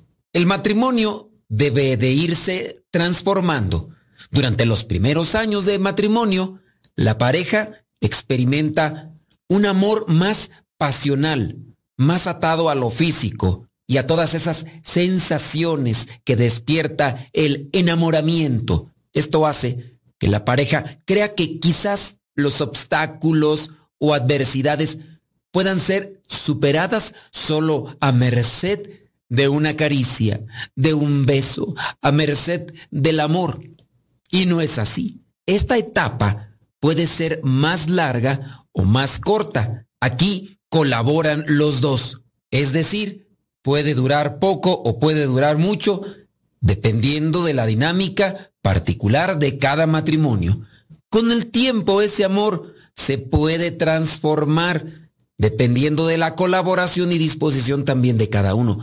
Y da un paso a un amor de suyo que es comprometido, que va más allá del simple hecho de gustarse físicamente, porque también los cuerpos van cambiando, y de sentir toda esa gama o toda esa combinación de emociones desbordantes que producen placer, que producen sensaciones gratas en cada una de las personas. Cuando está este caudal o esta fuente de emociones, llegan a pensar que sin el otro no es posible vivir, porque el ser humano es muy egoísta y entonces se pone a pensar que si se acaba esa sensación o ese sentimiento, no se podrá vivir.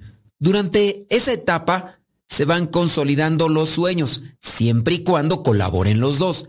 Y se necesita más que amor y afecto para superar lo ordinario, las luchas diarias y los grandes problemas a veces que van llegando porque así tiene que ser, o aquellas cosas que van causando por su superficialidad, por su inmadurez, por los caprichos y por otras circunstancias que no han sabido progresar cada una de las personas. Al final, si todo ha salido bien con el paso de los años, el amor se volverá más fraterno. La amistad y la compañía serán la manifestación perfecta de un amor. Mira, amistad y compañía. Entonces será una manifestación de un amor maduro que ha sabido mantenerse. Será la suma de todos los amores por los que ha transitado la pareja. Entender esta evolución del amor te hará comprender que para mantenerte unida a la otra persona que elegiste como esposo o como esposa, necesitarás más que el enamoramiento. El amor en sí es un sentimiento que puede llegar a desgastarse si le faltan otros ingredientes necesarios para salir a flote y mantenerse en lo que vendría a ser esta navegación del matrimonio. Sí, el amor es una decisión, es un compromiso. Al fin de alcanzar el verdadero compromiso que requiere un matrimonio estable y duradero, es vital que los integrantes de la pareja, de manera individual, hayan interiorizado el valor del compromiso.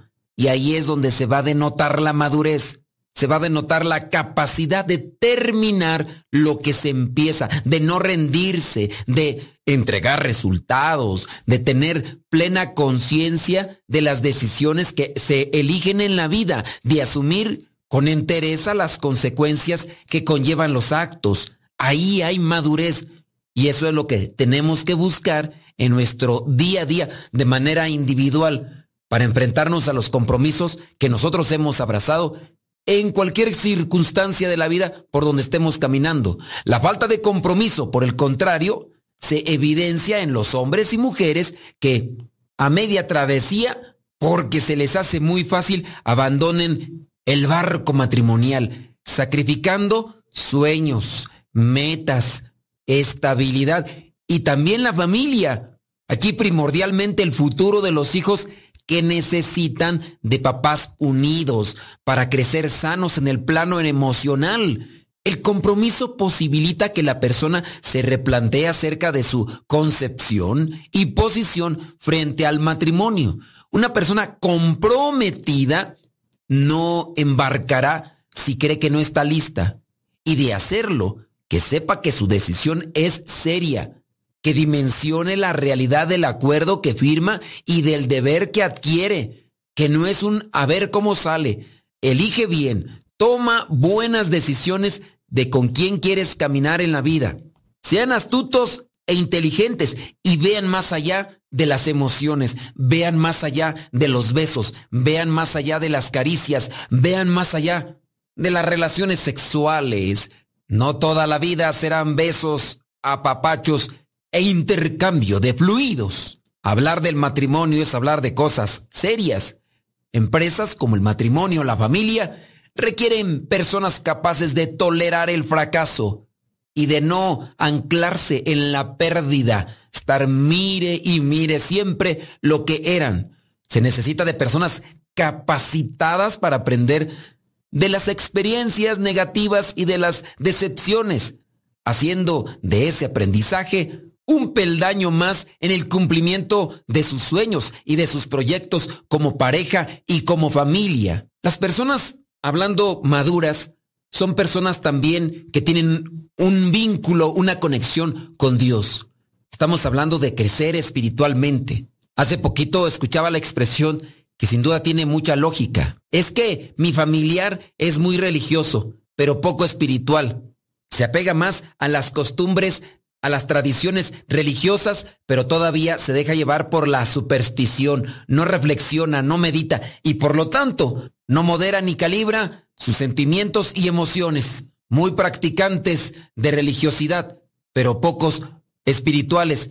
Y eso porque no reflexiona, no medita, no escucha sobre todo. Las personas espirituales suelen ser más profundas, menos dadas a lo que es superfluo, a la belleza física, a las sensaciones excitantes, porque se fija más en el interior, no está en la búsqueda del placer carnal o de las cuestiones meramente externas. Una persona espiritual encuentra nuevas razones para mantenerse unido a su pareja y entre más pasa el tiempo, más valora el vínculo que los une. Si eso lo supieran aquellos que recriminan, que reprochan, porque su pareja está buscando a Dios, porque su pareja está buscando tener una unidad más con la oración, con la reflexión, con los sacramentos. Cuánta ineptitud a nivel de criterio tienen las personas que se convierten en piedra de tropiezo para con su pareja, aquella que quiere buscar más a Dios. El matrimonio es una de las experiencias más gratificantes de la existencia del ser humano. Un matrimonio bien llevado, comprendido, bien asimilado en su verdadero sentido, puede asirse en el camino de una buena compañía, una buena amistad, amor y afecto incondicional. Pero necesitamos crecer más en el interior, ser más reflexivos, ser más espirituales. Eso es lo que no se entiende de la fe. Cuando hay fe, hay luz. Cuando hay luz, hay claridad de ideas.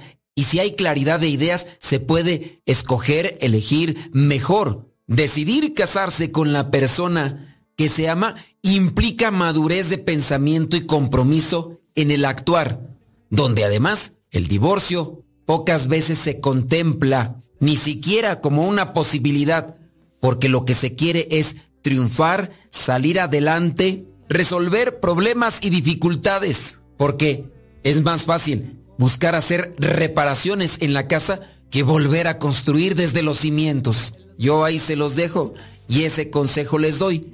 Que mediten y reflexionen, que se acerquen más a la oración y a la contemplación, porque de esa manera se iluminará más los pensamientos, el espíritu, y podrán tener más variedad de ideas y conceptos para tomar mejores elecciones. Es un consejo que les doy, porque el Padre Modesto Lule soy. Y recuerden que en el matrimonio también se puede alcanzar la santidad, pero se tiene que hacer en pareja con Dios. Cada uno con su propia historia, con sus defectos y virtudes, distintos sueños pero mismo ideal, inmensamente amarnos por la eternidad. Desde aquel día no dejo de pensar en ti, cada detalle tuyo me cautiva, te convertiste ahora en parte de mi ser, aún no sé muy bien qué fue lo que pasó, solo sé que yo te amo.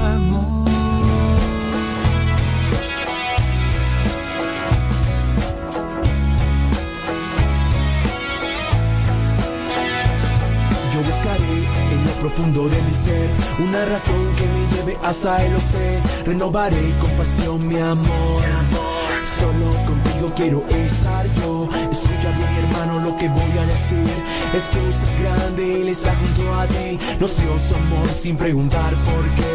Murió por nosotros en la cruz también. Ten fe, Él a nacer y estará en cada corazón que lo deje llegar. Su voz será la fuerza para vivir. Con su espíritu a mi lado voy a seguir. Voy buscando un sueño perdido. Voy buscando un sueño querido. Solo sueño con alcanzar alas de libertad. Voy buscando un sueño perdido. Voy buscando un sueño querido. Solo sueño con alcanzar alas de libertad.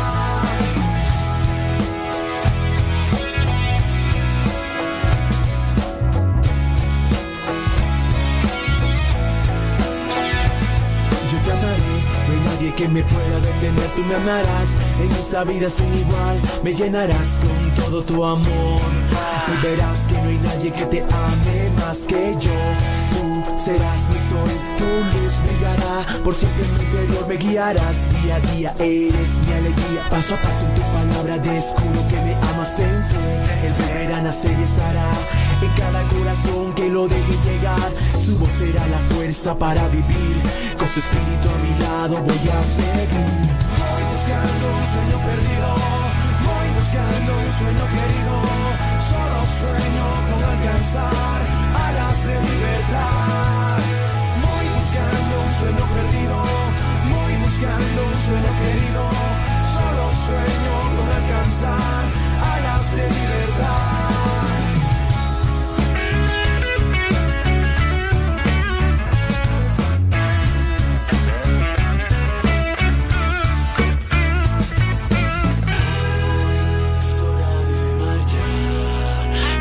Es tiempo de lanzar lo que el Padre nos dejó de enseñanza. Es hora de continuar por el camino de la verdad y su palabra siempre llevar. Voy buscando un sueño perdido, voy buscando un sueño querido, solo sueño con alcanzar alas de libertad. Voy buscando un sueño perdido, voy buscando un sueño querido, solo sueño con alcanzar alas de libertad.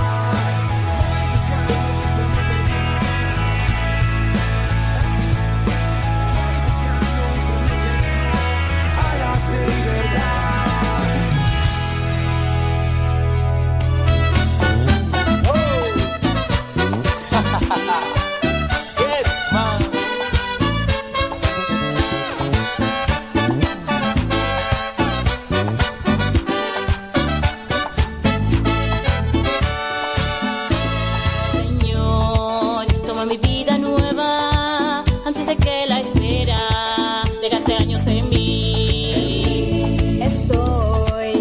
importa lo que quieras, no importa lo que sea, tú llámame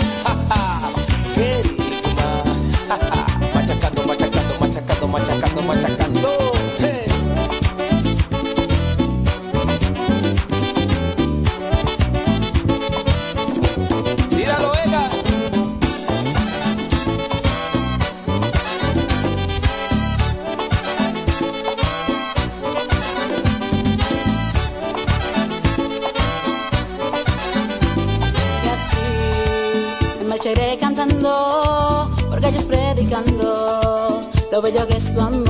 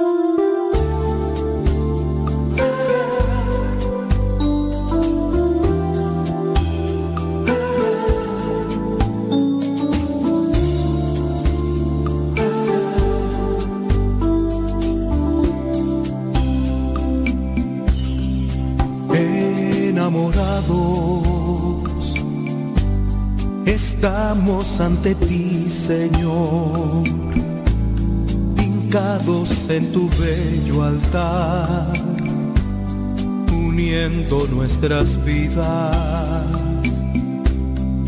Enamorados. 9 con 46. Oh my god. Enamorados. El pan y el vino. Canción, por los elementos que contiene, pienso yo que sí podría servir como ofertorio. Por el hecho de que presenta e- ese momento a detalle y como preparación. Chequen nada más la letra. Y de algucho algunas personas me lo han pedido. Y sí, yo en mi consideración podría decir, sí, esta canción podría servir como, como canto de ofertorio.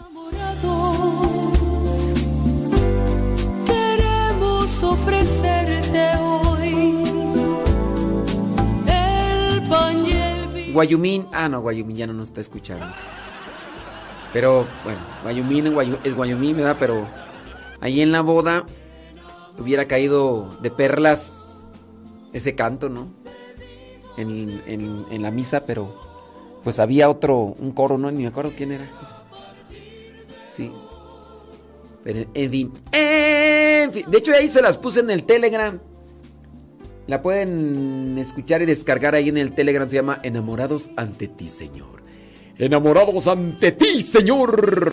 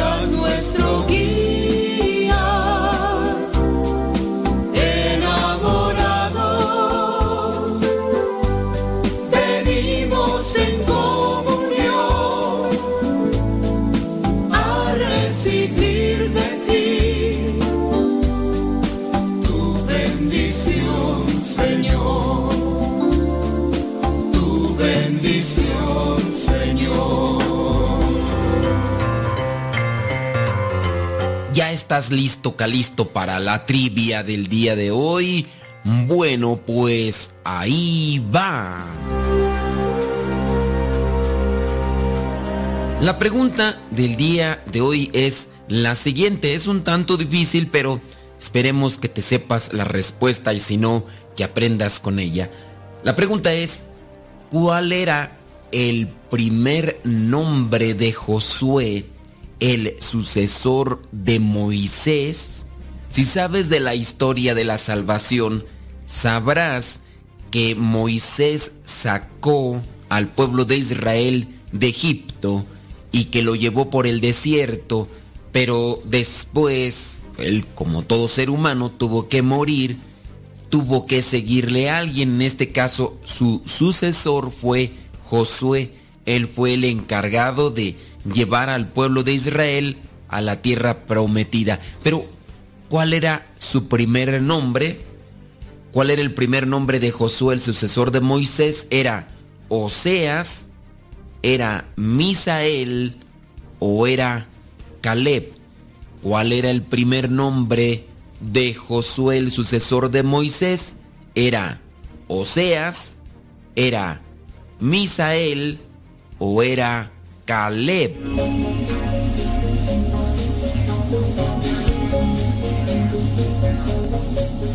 Si tú dijiste que el primer nombre de Josué era Misael, déjame decirte que te equivocaste.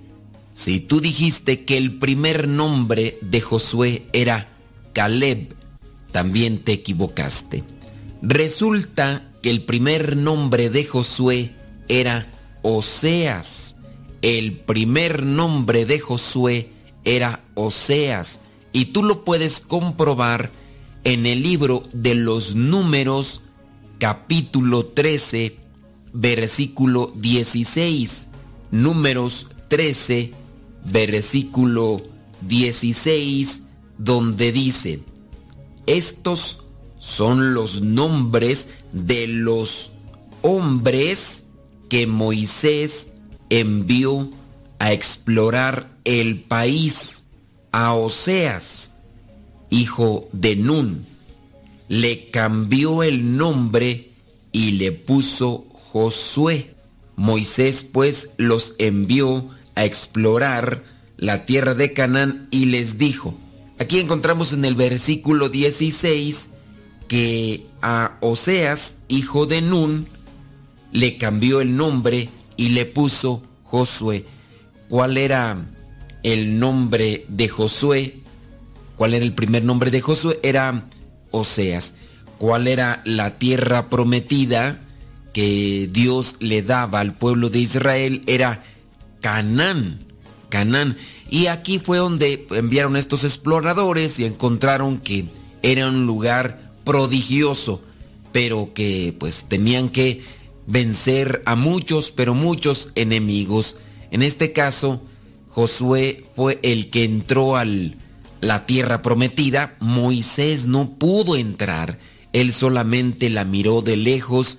Caminaron durante 40 años, pero por alguna razón no pudo entrar a la tierra prometida Moisés. Pero hablando de la tierra prometida como tal, sabemos que fue un hombre justo, un hombre que cumplió con la voluntad de Dios, un hombre que se arriesgó por encima de sus miedos, un hombre que se dice también era tartamudo, pero que aún así siempre buscó cumplir con la voluntad de Dios. Nosotros tenemos la oportunidad de cumplir con la voluntad de Dios todos los días, pero tenemos también que dejar sucesores, personas que vayan también cumpliendo con la voluntad de Dios, así como Moisés tuvo que buscar a Oseas y después le cambió el nombre a Josué. Cambiar el nombre en la Biblia viene a determinar una misión. Por eso hay algunas comunidades religiosas en las que se les cambia el nombre a los que ingresan a la comunidad y hacen votos religiosos. Es una misión diferente, es un nuevo compromiso, es una nueva etapa. Por eso es que se cambia el nombre. No hay necesidad para algunos de nosotros cambiarnos de nombre, hay que cambiar de actitud y de postura y buscar conocer qué es lo que nos pide Dios y de ahí en adelante caminar por los senderos de Dios para llegar a esa tierra prometida, es decir, el cielo.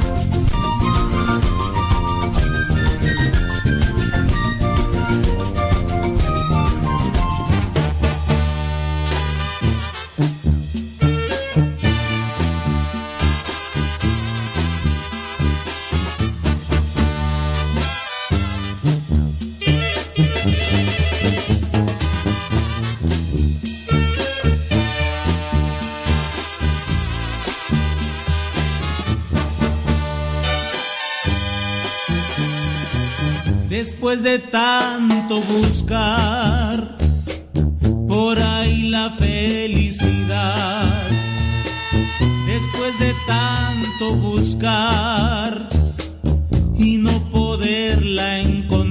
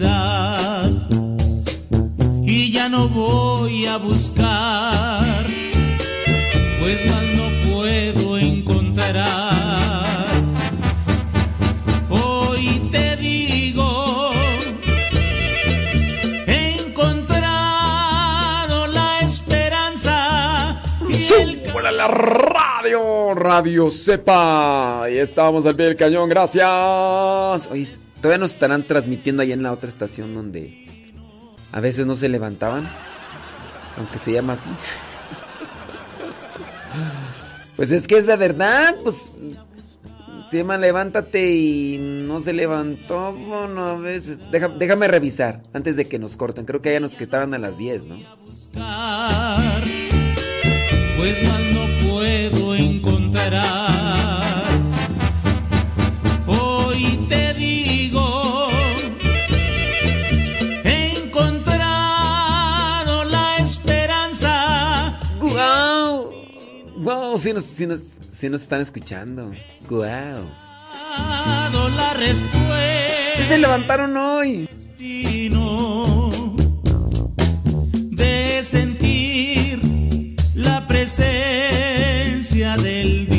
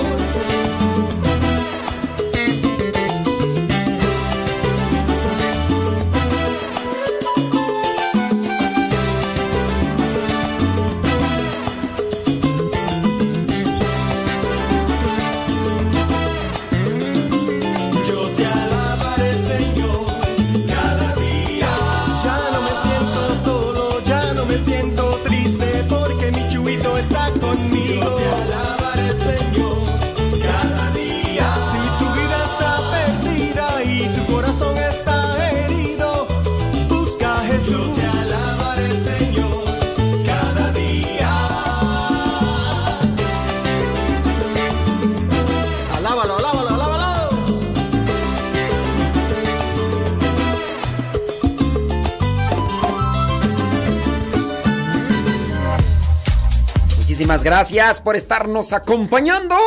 Saludos a everybody in. Thank you. Thank you, thank you, thank you. Saludos a los que nos saludan y nos dicen dónde nos escuchan. Vámonos con la hora de saludos. Anayeli Labra desde Norte Carolina, gracias. Dice por acá, saludos, bli, bli, bli, blu, blu, blu. Saludos, Lino Jesús Maldonado. Desde Progreso de Atotonilco, de Tula Hidalgo, por allá anda manejando. Lidia Duarte en La Puente, California. Este. Bla, bli. Tere Ávila González desde Escondido, California. Gracias. Dice. Dice por acá. Saludos desde Dallas, Texas. Ibarra Chava. Gracias. Saludos desde Chandler, Arizona. María Gamino. Gracias. Saludos, dice. Saludos, déjame ver por acá. Es que aquí hay muchos comentarios, pero no nos dicen dónde nos escuchan. Yo quiero ahorita saludarles a los que nos dicen. Gaby González desde Silmar, California. Gracias. Ah, mire. Qué bárbaro, qué bueno. Déjame ver, este... Tiene una pregunta por acá.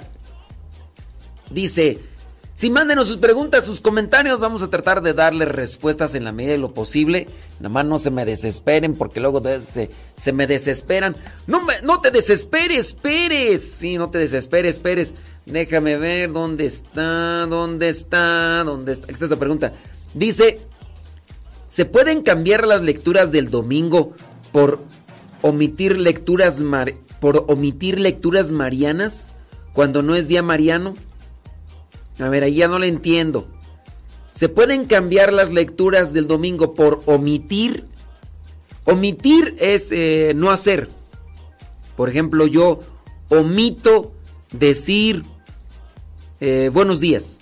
Es decir, que no digo buenos días. Omitió decir buenos días. Tenía que decirlo y no lo dijo. Eso es omitir.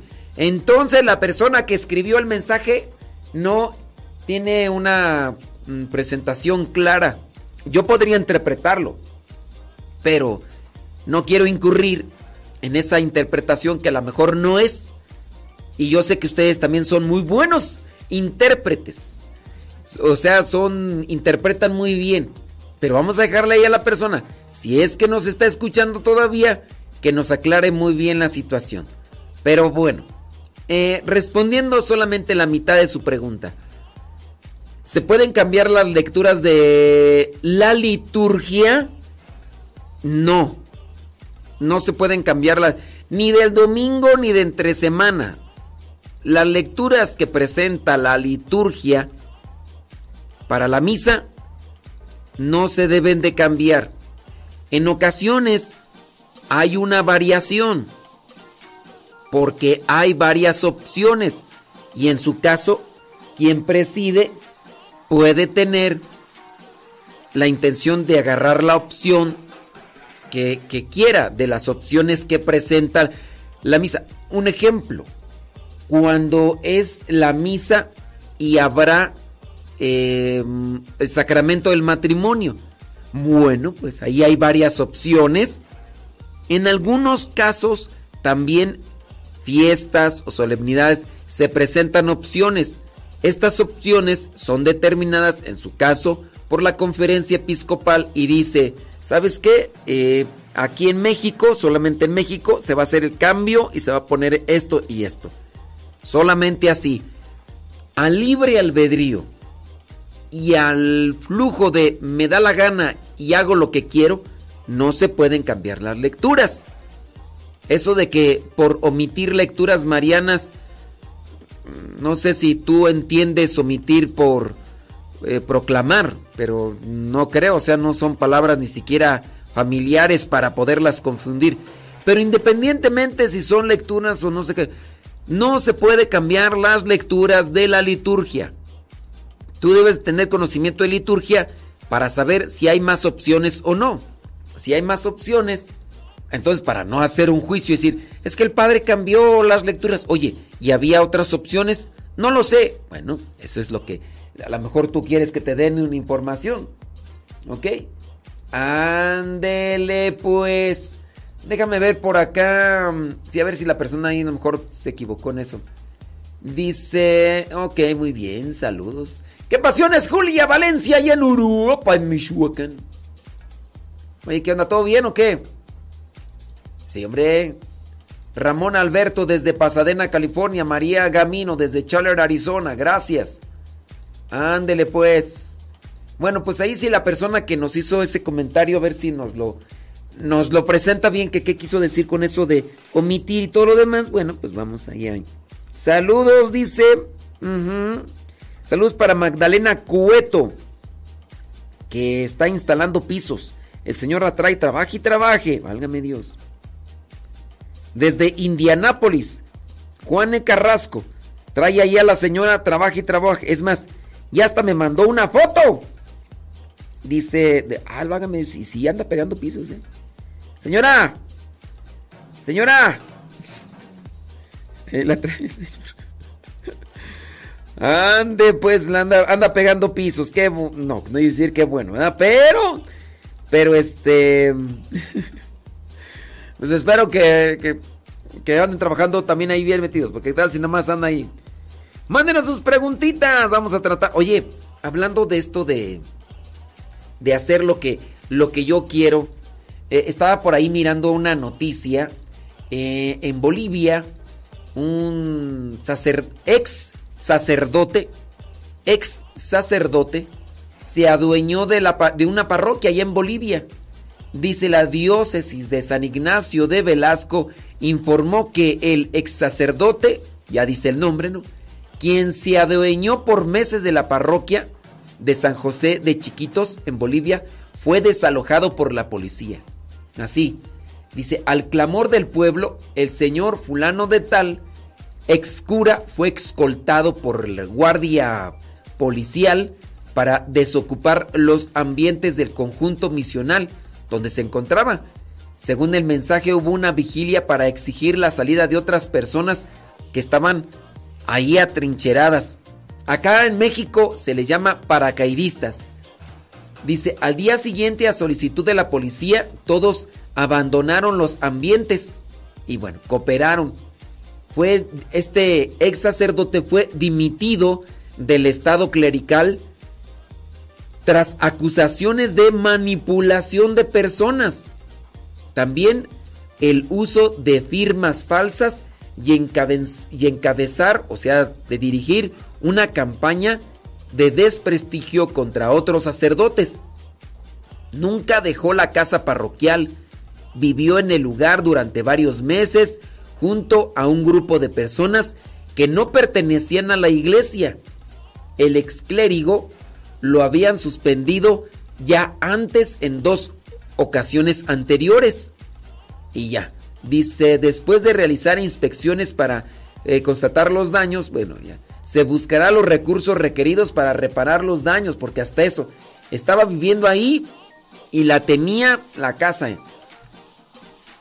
este sacerdote, pues, bueno, realizó muchas acciones por lo cual fue demitido, es decir, fue cesado de su función sacerdotal. En, hace muchos años, estamos hablando ya del año más o menos 300 y fracción, fue cuando la iglesia analizó este tipo de situaciones donde se daba un empoderamiento incluso en las propias familias, porque fallecía el sacerdote y llegaba toda la familia, cual si fueran aves de rapiña, y se quedaban con las cosas materiales que debían de prestar un servicio a la feligresía. Y entonces la familia decían, pues es que aquí vivía mi hermano, sacerdote, y se quedaban con las cosas materiales. Por eso a partir del año 300 y fracción se dio un concilio ¿Y qué crees que pasó? Bueno, eso te lo voy a platicar ahorita después de una pequeña pausa.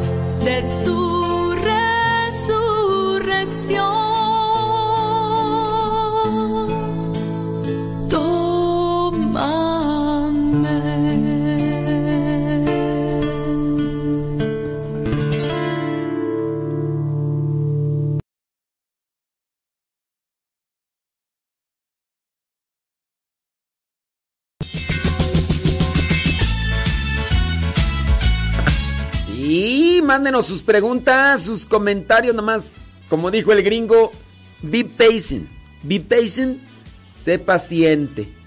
Estaba mirando por acá una pregunta, tú dices, ¿de qué trata el libro La Biblia de los Caídos? ¿Es bueno leerlo? Ay, Dios. ¿Dónde está ese libro? ¿De qué trata el libro de los Caídos? Este... El libro de la Biblia de los caídos. Oye, yo.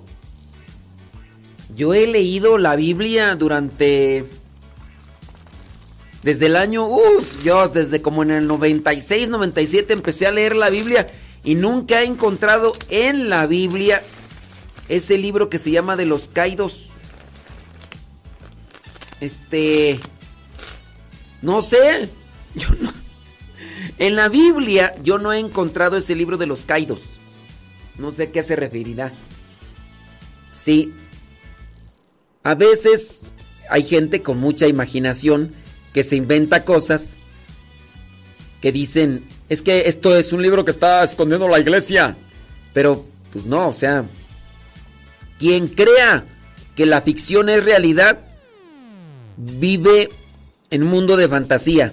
Un mundo de caramelo.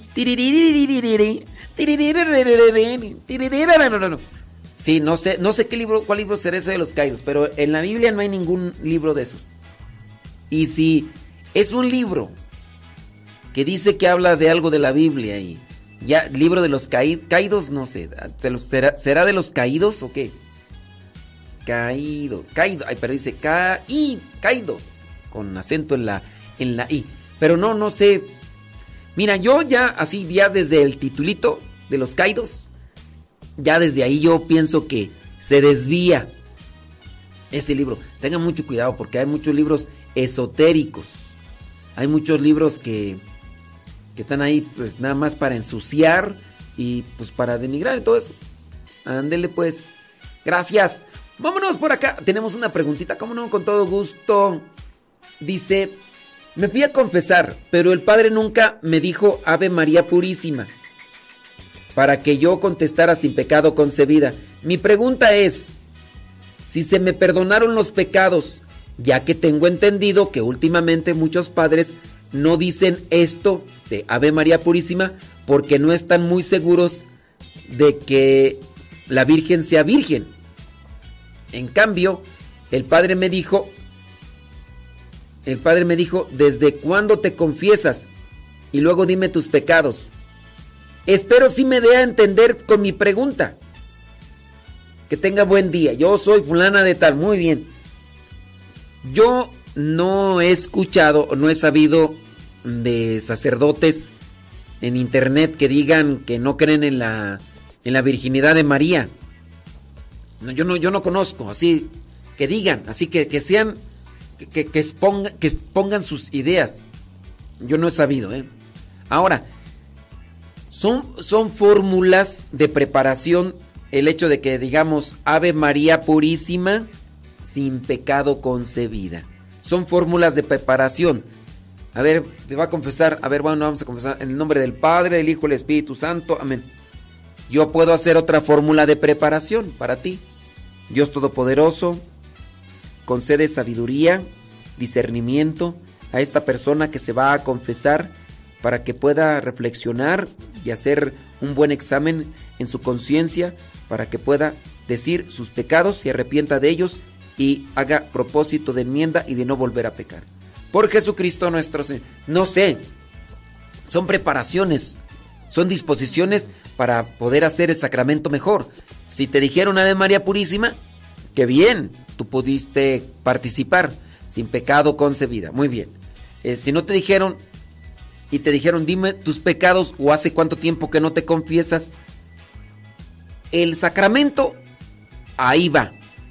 El sacramento sigue caminando, no tiene ningún eh, así de, desajuste en, lo, en lo sacramental. No tiene ninguna invalidez o ha quedado nulo, no. Ahora, tu pregunta, aquí tu pregunta es, por el hecho de que no te dijo Ave María Purísima. Si en el sacramento están los elementos principales, que hay otros, ¿verdad? Si están los elementos principales como materia y fórmula, entonces el sacramento es válido. Claro que también dentro de cada sacramento hay ciertos elementos necesarios para que sea válido el sacramento. En algunos casos de los elementos si es que faltan, puede ser inválido. Pero en el sacramento de la confesión hay disposición de decir los pecados. Hay arrepentimiento. El arrepentimiento no necesariamente es un dolor, aunque sí el reflexionar nos tiene que llevar a, hacer eh, conciencia de que no está correcto hacer eso. Pero no, no, es que muchos piensan que el dolor de los pecados es estar llorando el dolor, el dolor de los pecados es estar así sufriendo y no, no es, no es así la cuestión. Entonces, nosotros debemos de, analizar esto de que el dolor es, sí, yo sé que estoy, que estoy mal, pero no te veo llorando, no tienes dolor de pecados. Pues bueno, hay personas que manifestamos los sentimientos de una manera diferente a la que todos acostumbran. Ok, el sacramento de la confesión es válido en cuanto tú dices tus pecados libre, voluntariamente y dices todos tus pecados y en cuanto el sacerdote utiliza la fórmula.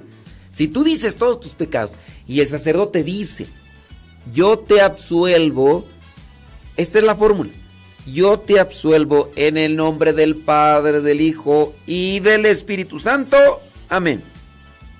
¿Te dio penitencia? Bien. ¿No te dio penitencia?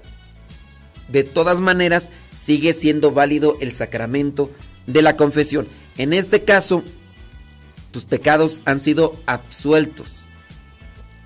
Si dijo Ave María Purísima, bien. Si no la dijo, de todas maneras, tus pecados ahí han sido perdonados. ¿Ok? Solamente hay que sí estudiar un poquito más sobre los sacramentos. Ya otras veces yo les he compartido artículos e incluso hemos hecho temas con relación a la, las, las materias, la materia y la forma de los sacramentos para que ustedes sepan más o menos cuando es válido un sacramento. Cuando es válido un sacramento. Les digo, se agregan otros elementos que tendrían que analizar. Estábamos hablando ahorita de, de un sacerdote que ha sido suspendido, pues este puede celebrar misa, pero no es válida, aunque utilice la materia y en este caso la fórmula o la forma. Aunque utilice la materia y la forma, en el caso de la suspensión no tiene validez el sacramento. Algunos sacerdotes que se han hecho populares en internet y también en los medios seculares, por no decir nombres, se les ha dado la mm, suspensión, se les ha dado lo que es la dimisión y, ya no, sus sacramentos no son válidos, aunque utilice materia y forma y aunque hayan sido ordenados. All right, all. Vámonos rápidamente por acá. Una pregunta dice, yo soy sacristana en la iglesia donde asisto, pero tengo una pregunta. Para cuando el padre purifica el cáliz, dice Siborios, no sé qué se refiere. ¿La sacristana ya no tiene que limpiarlos? Mm, no. Bueno, si ya purificó el cáliz, ya no tiene. Miren, ¿a qué se refiere con limpiarlos? Porque aquí todavía viene otra cuestión. Dice, porque hay padres que sí lo purifican el cáliz, los ciborios. Es que no sé qué serán los ciborios. Y otros padres que no. Y a nosotros nos han dicho la persona que está como encargada de la sacristía que tenemos que lavarlos con jabón. Miren, una cosa es purificar y otra cosa es limpiar. Cuando hablamos de la purificación es que el sacerdote busca que ya no quede ninguna gota de la sangre de Cristo o del cáliz del perdón, de la, del vino consagrado. Eso es purificación. Eso es purificación la limpieza sí se necesita. El vino a veces, con cierto tipo de color, viene a manchar lo que vendría a ser la superficie del cáliz. El cáliz es la copa, pero así se le dice cáliz. Entonces sí se necesitan limpiar tanto lo que vendría a ser los purificadores, tanto lo que vendría a ser los corporales. Todo lo que se utilice ahí tiene que lavarse, así también como las vestimentas sagradas. La la casulla, el alba, se ensucian. Cuando llega aquí al cuerpo, hay que lavarlas. También los, el cáliz, las vinajeras, hay que lavarlas. Se acumula ahí la tierrita o el polvo. Pero no sé qué serán ciborios. A ver si me, si me sacas de mi ignorancia, porque no sé qué será ciborio.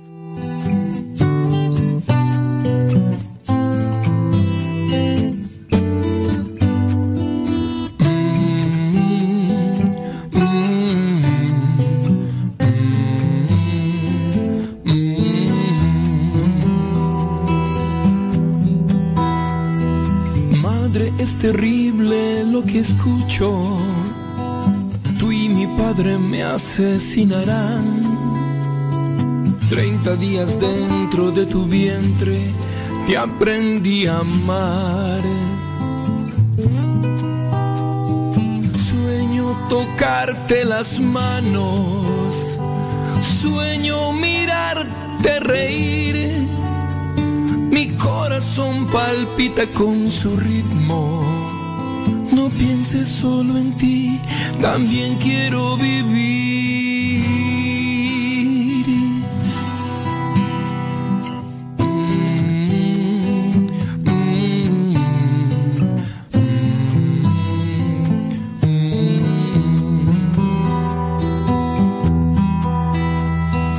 Padre, yo soy sangre de tu sangre. Soy tan indefenso de cristal.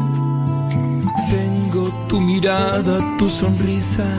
Déjame nacer. Quiero jugar en tus brazos. Quiero luchar junto a ti. Mi corazón entero te lo entrego. No pienses solo en ti, también quiero vivir.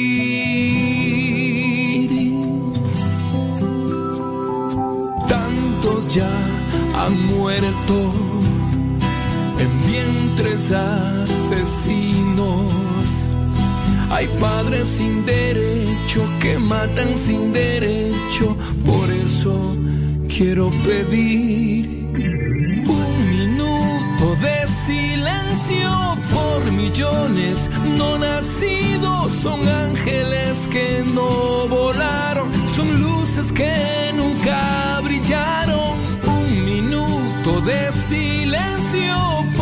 no nacidos. Son ángeles que no volaron, son luces que nunca brillaron.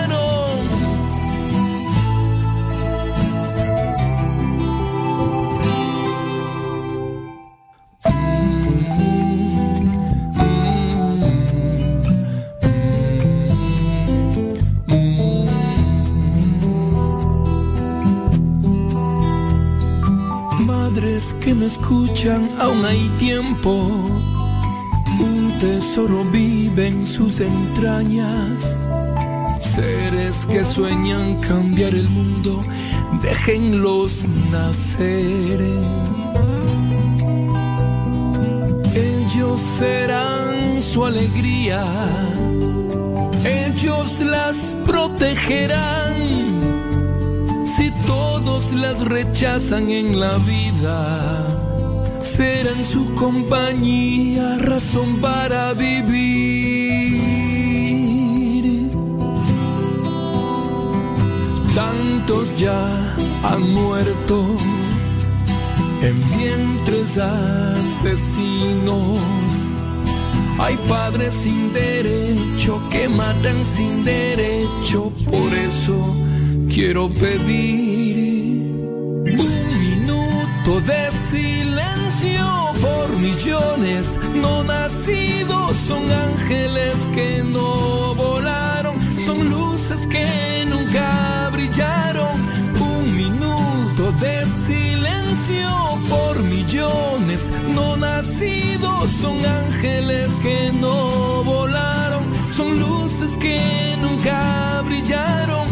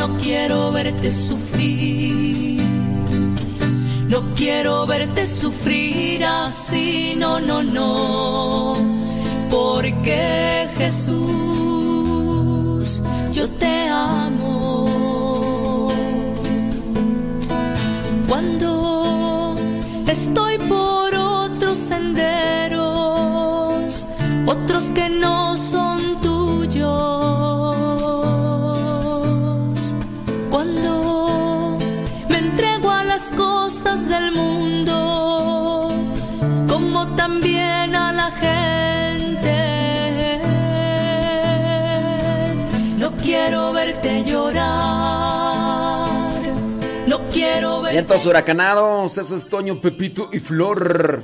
Estoy mirando por ahí algunos comentarios. Ahorita, ahorita vamos a ver si, si respondemos a todos. Sí, con, con relación a... Es que nos preguntan acá de una casa de formación en quién sabe dónde. Yo, yo la verdad no desconozco. Desconozco. Este. No, no, no, no tengo tampoco así como que. Forma de poderles ayudar en, los números de teléfono de nuestros hermanos en otros países, ¿no? No crean que así como que, uy, yo tengo conexión con ellos, cada, todo- todos los días les hablo, no. No, este, ¿sabes qué? Yo, yo te invitaría, si tú quieres contactarlos allá en Estados Unidos, en su caso, si tienes el número de otras casas allá en Estados Unidos, comunícate con ellos, porque allá, digamos que, pues allá, allá, pues tienen otro movimiento, ¿eh? Sí, ándele Verónica. Verónica, sí. Dice que el libro de los caídos, ok. Dice, si es bueno leerlo, no, yo, yo pienso que no. Ya no.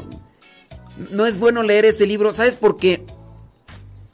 Porque muy posiblemente por el autor, por la línea, trae cosas que vienen más a modo de imaginación. Yo te diría no. Yo te diría no, no es recomendable leer libros de personas que hablan de cuestiones de la Biblia, pero que no son teólogos ni siquiera son este personas que se dediquen a profundizar, a profundizar y a dar una sana interpretación de la Sagrada Escritura. Es más bien a un modo de lo que creen, lo que piensan, y porque a veces son planteamientos curiosos, a veces planteamientos que son llamativos y novedosos y, y atraen por la manera que los plantean. Por eso es que pueden estar sonando ese tipo de libros. Pero yo te recomendaría que no. Te recomendaría que mejor busques otro tipo de literatura en vez de esa que tú me hablas de los, de los caídos. Y yo te diría eso. Eh, déjame ver por acá un comentario. Bli, bli, bli, blu, blu, blu. Le dije que no es cierto y que no dijo. Trabajo. ¿Usted qué responde? ¿De qué me hablas, Willis? Es que no le entiendo acá a esta persona. Me está escribiendo a cuentagotas y no, y no podría responderle aquí. Mira lo que me escribió. Le dije que eso no es cierto y que se lo dijo solo para manipularlo, para que le obedezca más en el trabajo. ¿O usted qué responde? ¿Pero de qué me estás hablando? ¿Qué? ¿No? Y estoy buscando el mensaje, el otro comentario para correr- quererlo conectar acá y no lo encuentro. No lo encuentro. ¡Tomás! Tomás, no sé de qué me hablas, Tomás. Sí, no, no, no, no encuentro el hilo. No lo encuentro, Tomás. Sí, a ver si por ahí me echas la mano en eso de la orientación.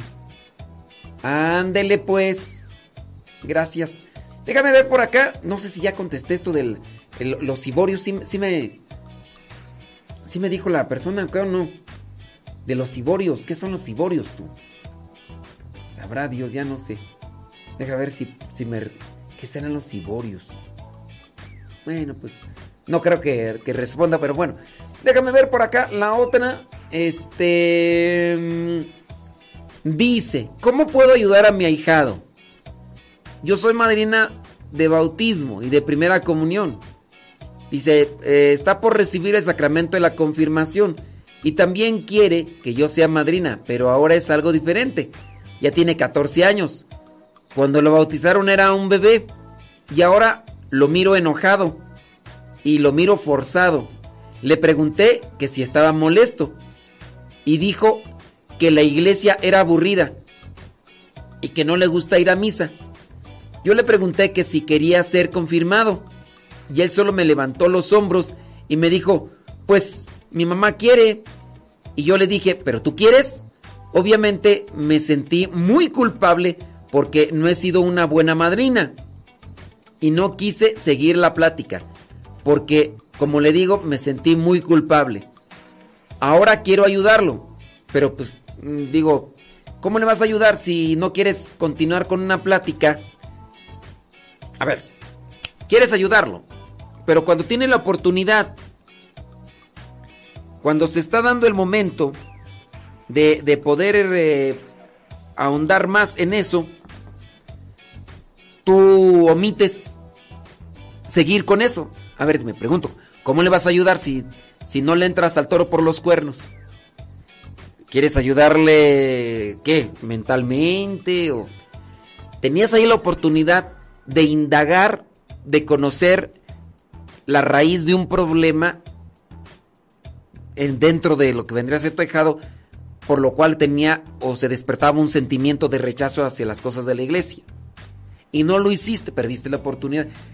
Si tú quieres ayudar a alguien, escúchalo. O trata de, de preguntarle hasta donde se pueda para conocer cuál es la raíz. Yo no te podría decir cómo ayudarlo si yo no sé qué es lo que pasa. Yo, si tú quieres que oriente a este muchacho, a tu ahijado, yo tendría que preguntar, a ver, ¿qué onda? ¿Qué, transita por tus venas? ¿Qué pasotes con tus zapatotes? A ver, desmoróneseme, carnal. ¿Cuál es, cuál es el, el la preocupación? ¿Cuál es el, el, Yo tengo que preguntar. Si tú, cuando tenías la oportunidad, no, no le quisiste preguntar. Para poder ayudar a otra persona, hay que saber qué es lo que tiene. Y para eso hay que preguntar, hay que indagar. ¿Ok? Desde ahí. Dice, ahora quiero ayudarlo, quiero convivir más, pero ¿para qué? O sea, convivir más no. Tú vas a ayudarlo en un problema de confusión que él tiene en la medida que le preguntes, pero si cuando tiene la oportunidad no le preguntas, ahí es donde yo quiero eh, ponerle sal a la herida para que se purifique, para que se cueza y ya se aliviane el asunto. Esa es la cosa, que ahí. Pero bueno, dice, yo quiero llegar al con él sin llegar al punto de aturdirlo o alejarlo más. Dice, yo ya estoy más allegada a la iglesia, apenas comencé porque estaba alejada y pongo lo mejor de mi parte, aprender y el vivir el Evangelio todos los días. Y pues ahora que ya empiezo a aprender poco a poco de mi fe, quiero ayudarlo. Pero, con, pero ¿cómo puedo ayudarlo? Bueno, ahí está la cuestión. Te digo que si tú no sabes qué es lo que tiene, ¿cómo lo vas a ayudar? Tú que no quieres aturdirlo y alejarlo. Con preguntar, si sabes preguntar, si sabes entrar en él, no lo vas a aturdir. Porque no es las preguntas lo que nos aturden, sino la forma como nos hacen las preguntas lo que nos aturde, lo que nos fastidia. Es a veces el modito o el tono con el que se dicen las cosas siempre. Dice, como no puedo forzarlo, tenías la chance, bueno, remarco para que tú te cuestiones, pero ayuntarlo, sentirse más animado, que vea lo hermoso que es vivir con Dios. No le vas a poder presentar soluciones o vías para que mejore su perspectiva de la iglesia si no sabes lo que realmente tiene. Dice, la confirmación será, ¿eh? Y me encantaría que ese día esté contento. Ahora, no depende de ti que esté contento. También está con relación a su familia eh, el hecho de que él esté conociendo más y esté saboreando más. No depende de ti como madrina. Tú, madrina, vas que una vez cada ocho días. ¿Cuánto lo miras? ¿15 minutos, 20 minutos? ¿Te quedas con él mediodía, un día completo? No. Pero te digo, en relación a esto, tú tenías la oportunidad de poder conocer más, pero pues le sacaste al parche, le sacaste al parche. Y, ahí están las consecuencias. Pero ya no me van a mandar mensajes, van a decir, no, pues, mira nada más, también tú como nos dices las cosas. Mira, pues sí, ni modo decirte, no, mira, tienes que preguntarle más para que conozcas. Pues, pregúntale qué es lo que te pasa. ¿Por qué esa cara de chancla aplastada que tienes? ¿Que no, te gustan las misas? ¿A cuántas misas has ido? ¿O con qué padre vas? ¿O, ¿O qué es lo que no te gusta de la misa? Pues pregúntale eso. ¿Cómo ayudarlo? Pues si no sabes lo que tiene, ¿cómo vas a ayudar?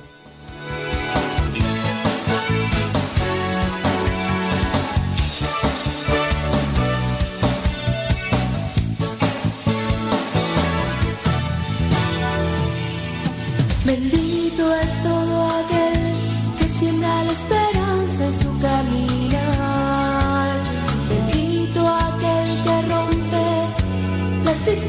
distancias de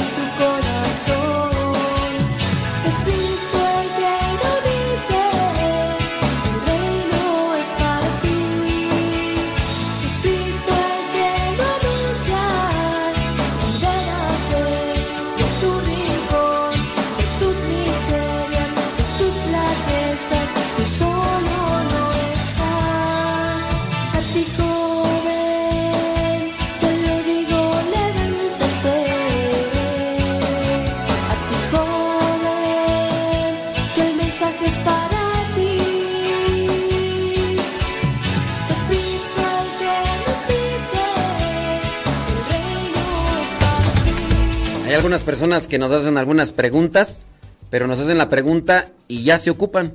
Que ya tienen que ir a cambiarle el pañal al niño, que ya tienen que ir a hacer otros menesteres.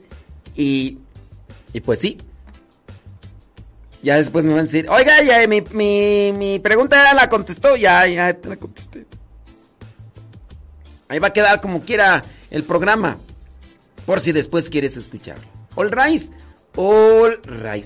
Déjame ver por acá. Hay más preguntas. Dice. Porque está. eh, Ah, muy bien. Bueno, pues. Dicen que está fallando la radio.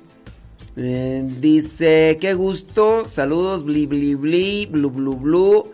Bla, bla, bla. Bla, bla, bla. Muy bien. Sí. Tomás. Tomás, me dejaste ahí nada más con una pregunta a la mitad y ya no supe. Sí. Ándele pues, hombre, qué bueno.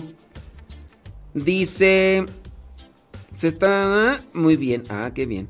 Dice, padre, bli, bli, bli, blu, blu, blu. Acá que la misión se está cerrando, que no sé qué. Tal vez sería interesante que la amiga que estaba platicando, no sé, ese problema pudiera escuchar. Bueno, quién sabe de qué situación por acá. Luego acá me mandaron un mensaje de audio. Al ratito lo escucho ese mensaje de audio. Gracias. No decimos sus nombres, ¿verdad? Porque luego dicen, ¿eh? Dice, el ciborio es un copón grande, que puede ser una patena grande. Bueno, es que ya me mandaron acá el mensaje, pero más bien el ciborio, a la llaman en inglés. Entonces cuando me dicen, voy a lavar los ciborios, pues yo no sé cómo se llama en inglés eso. Ya, ya me dijeron pues que es copón, en, pero en español se dice copón, donde se colocan las hostias para consagrar. Se llama copón, ¿ok? Dice, ¿qué tú? Saludos, dice, tengo una pregunta. Bueno, vamos a ver esta pregunta.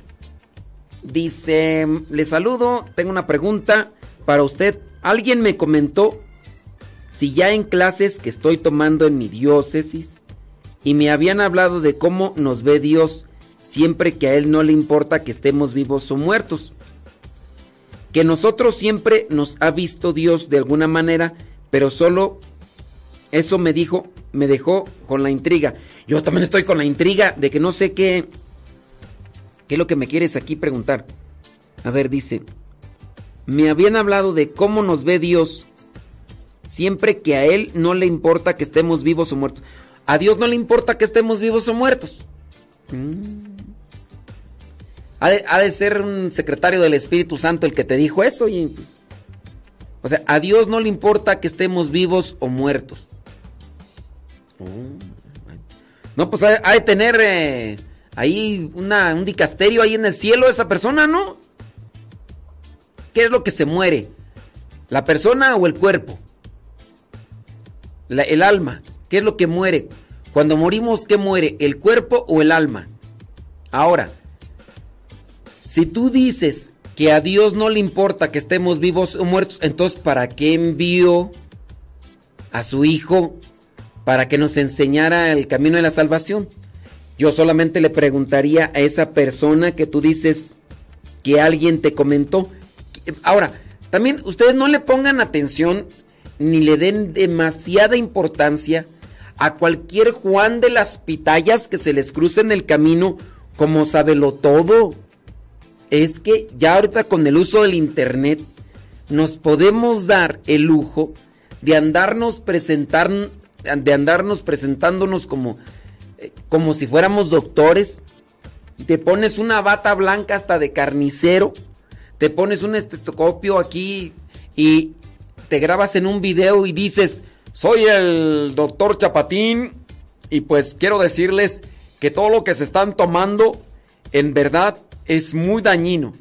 Yo en mis muchos años de experiencia he comprobado que lo que está haciéndose no... Y algunas personas creen ese tipo de videos donde aparecen fulanos ataviados con vestimentas de lo que sugieren ser, diciendo un montón de disparates cuando tú ni la seguridad tienes que haya estudiado el hecho de que se aprenda algunos términos clínicos o incluso hasta de nombres de, de medicamentos y demás, no quiere decir que sea un médico estudiado o un doctor. No, es que el ácido clínico que utilizamos aquí, utilizando... Y te deja toda pantalla. Ah, mira, sabe nombres que nosotros no sabemos. A estar muy estudiado. ¿Quién es ese alguien?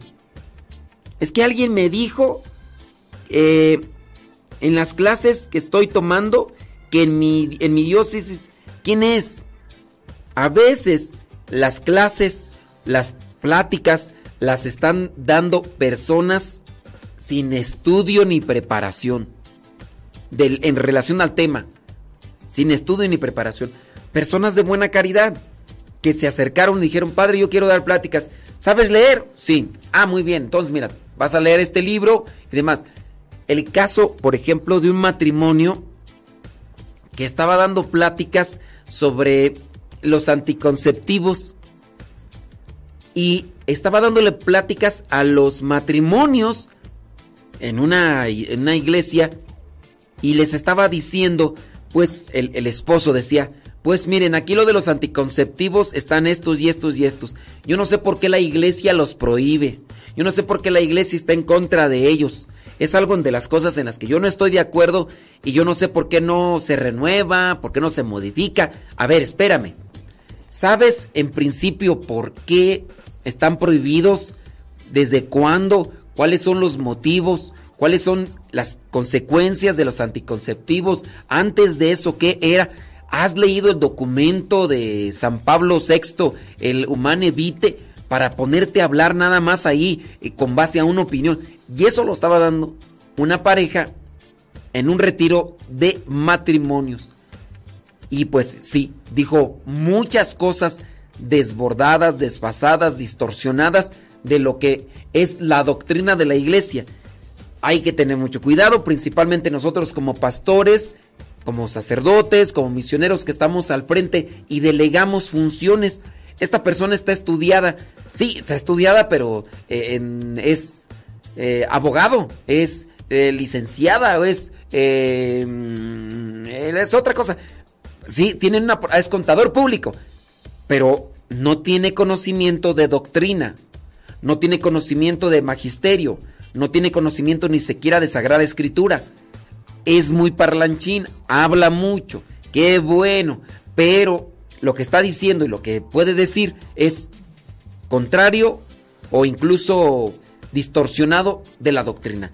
Entonces, sí, ya desde ahí, mire, ya sin leer más, yo te podría decir, ¿cómo que a Dios no le importa si estamos vivos o muertos? Entonces, nuestro Señor Jesucristo, ¿qué? Nomás vino a echarse un rol por acá, voy a echarme una vueltecita en la tierra a ver cómo me tratan. ¡Ay, vamos de regreso! Porque ya me agarraron bien feo. Pregunto. Entonces, ténganle mucho cuidado y distanciamiento a esas personas que se dedican a confundir.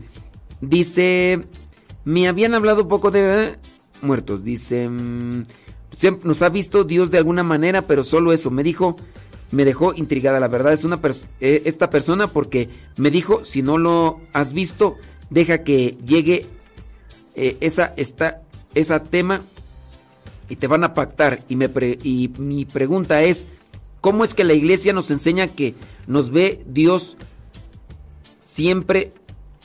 Sigues en realidad esto. ¿Verdad que a él no le importa si estamos vivos y yo me... Y, no me regañe, por favor. Mm, todavía, todavía. Dice, bueno, si me quiere regañar, a la nena por la pregunta, así que me así que me gusta cómo se enoja. Saludos y créame que de verdad con usted he aprendido mucho. Dice, Dios lo bendiga, Sorry por mi ortografía, es que casi no escribo, solo dicto al celular y escribe como se le antoja. Sí, pero eh, antes de mandar, dale una corregidita para que las cosas que vayas a mandar sean más claras. ¿Cómo que a Dios no le va a importar cómo estamos?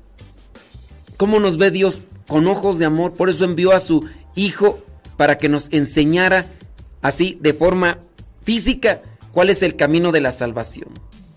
Y claro que le, importamos. ¿Cómo que no? No sé en realidad cuál sea todo el cuestionamiento o duda que te surgió a base de este comentario tan pasguato que te dijo el que te está dando las clases de Biblia, porque si es un comentario pasguato. No digo que la persona sea pasguata, pero sí el que te hizo el comentario. Pero pues ojalá trates de platicarlo esto en persona con alguien para que pueda ayudarte y sacarte de esa duda.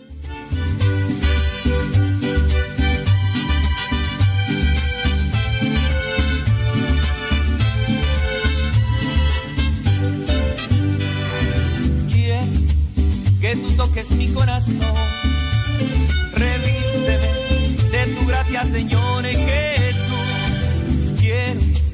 Ser cargado por ti, Señor, y me lleve al camino de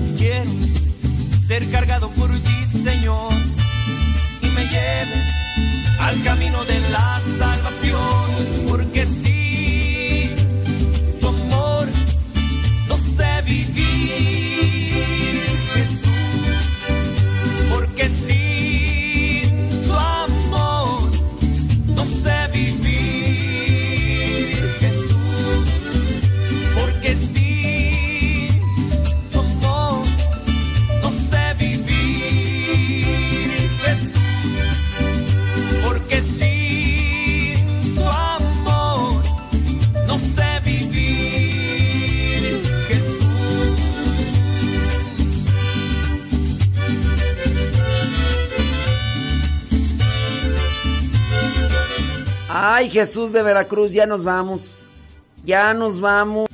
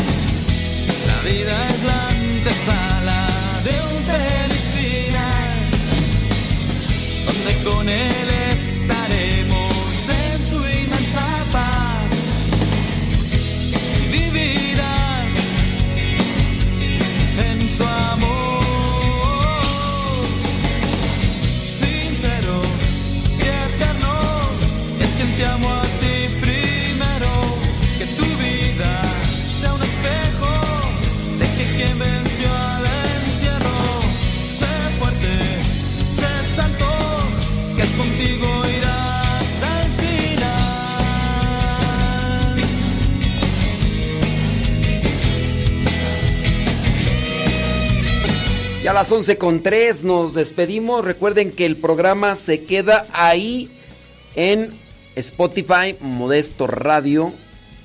También en iTunes, Modesto Radio. También en Google Podcast, Modesto Radio. Ustedes pueden buscarlo ahí. Y también en relación a YouTube, Modesto Radio, pueden volver a escuchar el programa de tres horas. Tres horas. Viene hoy martes Patti y Paco con el programa Lo que Dios ha unido. Así que oraciones por la mamá de la señora Patti. Sí, pues eh, dentro de lo que es eh, enfermedades y situaciones también, pues el desgaste del organismo con base a una situación de vida, pues también ahí a veces se- comienzan a experimentar estas consecuencias. Pero bueno, Dios se manifiesta pidiendo oración por la señora eh, Lupita, pues bueno, vamos a, a decirle a Dios, manifiéstate. Señores, señores, vámonos, vámonos, al ratito regresamos después de El Angelus. Viene Pati Paco con lo que Dios ha unido. Es que quien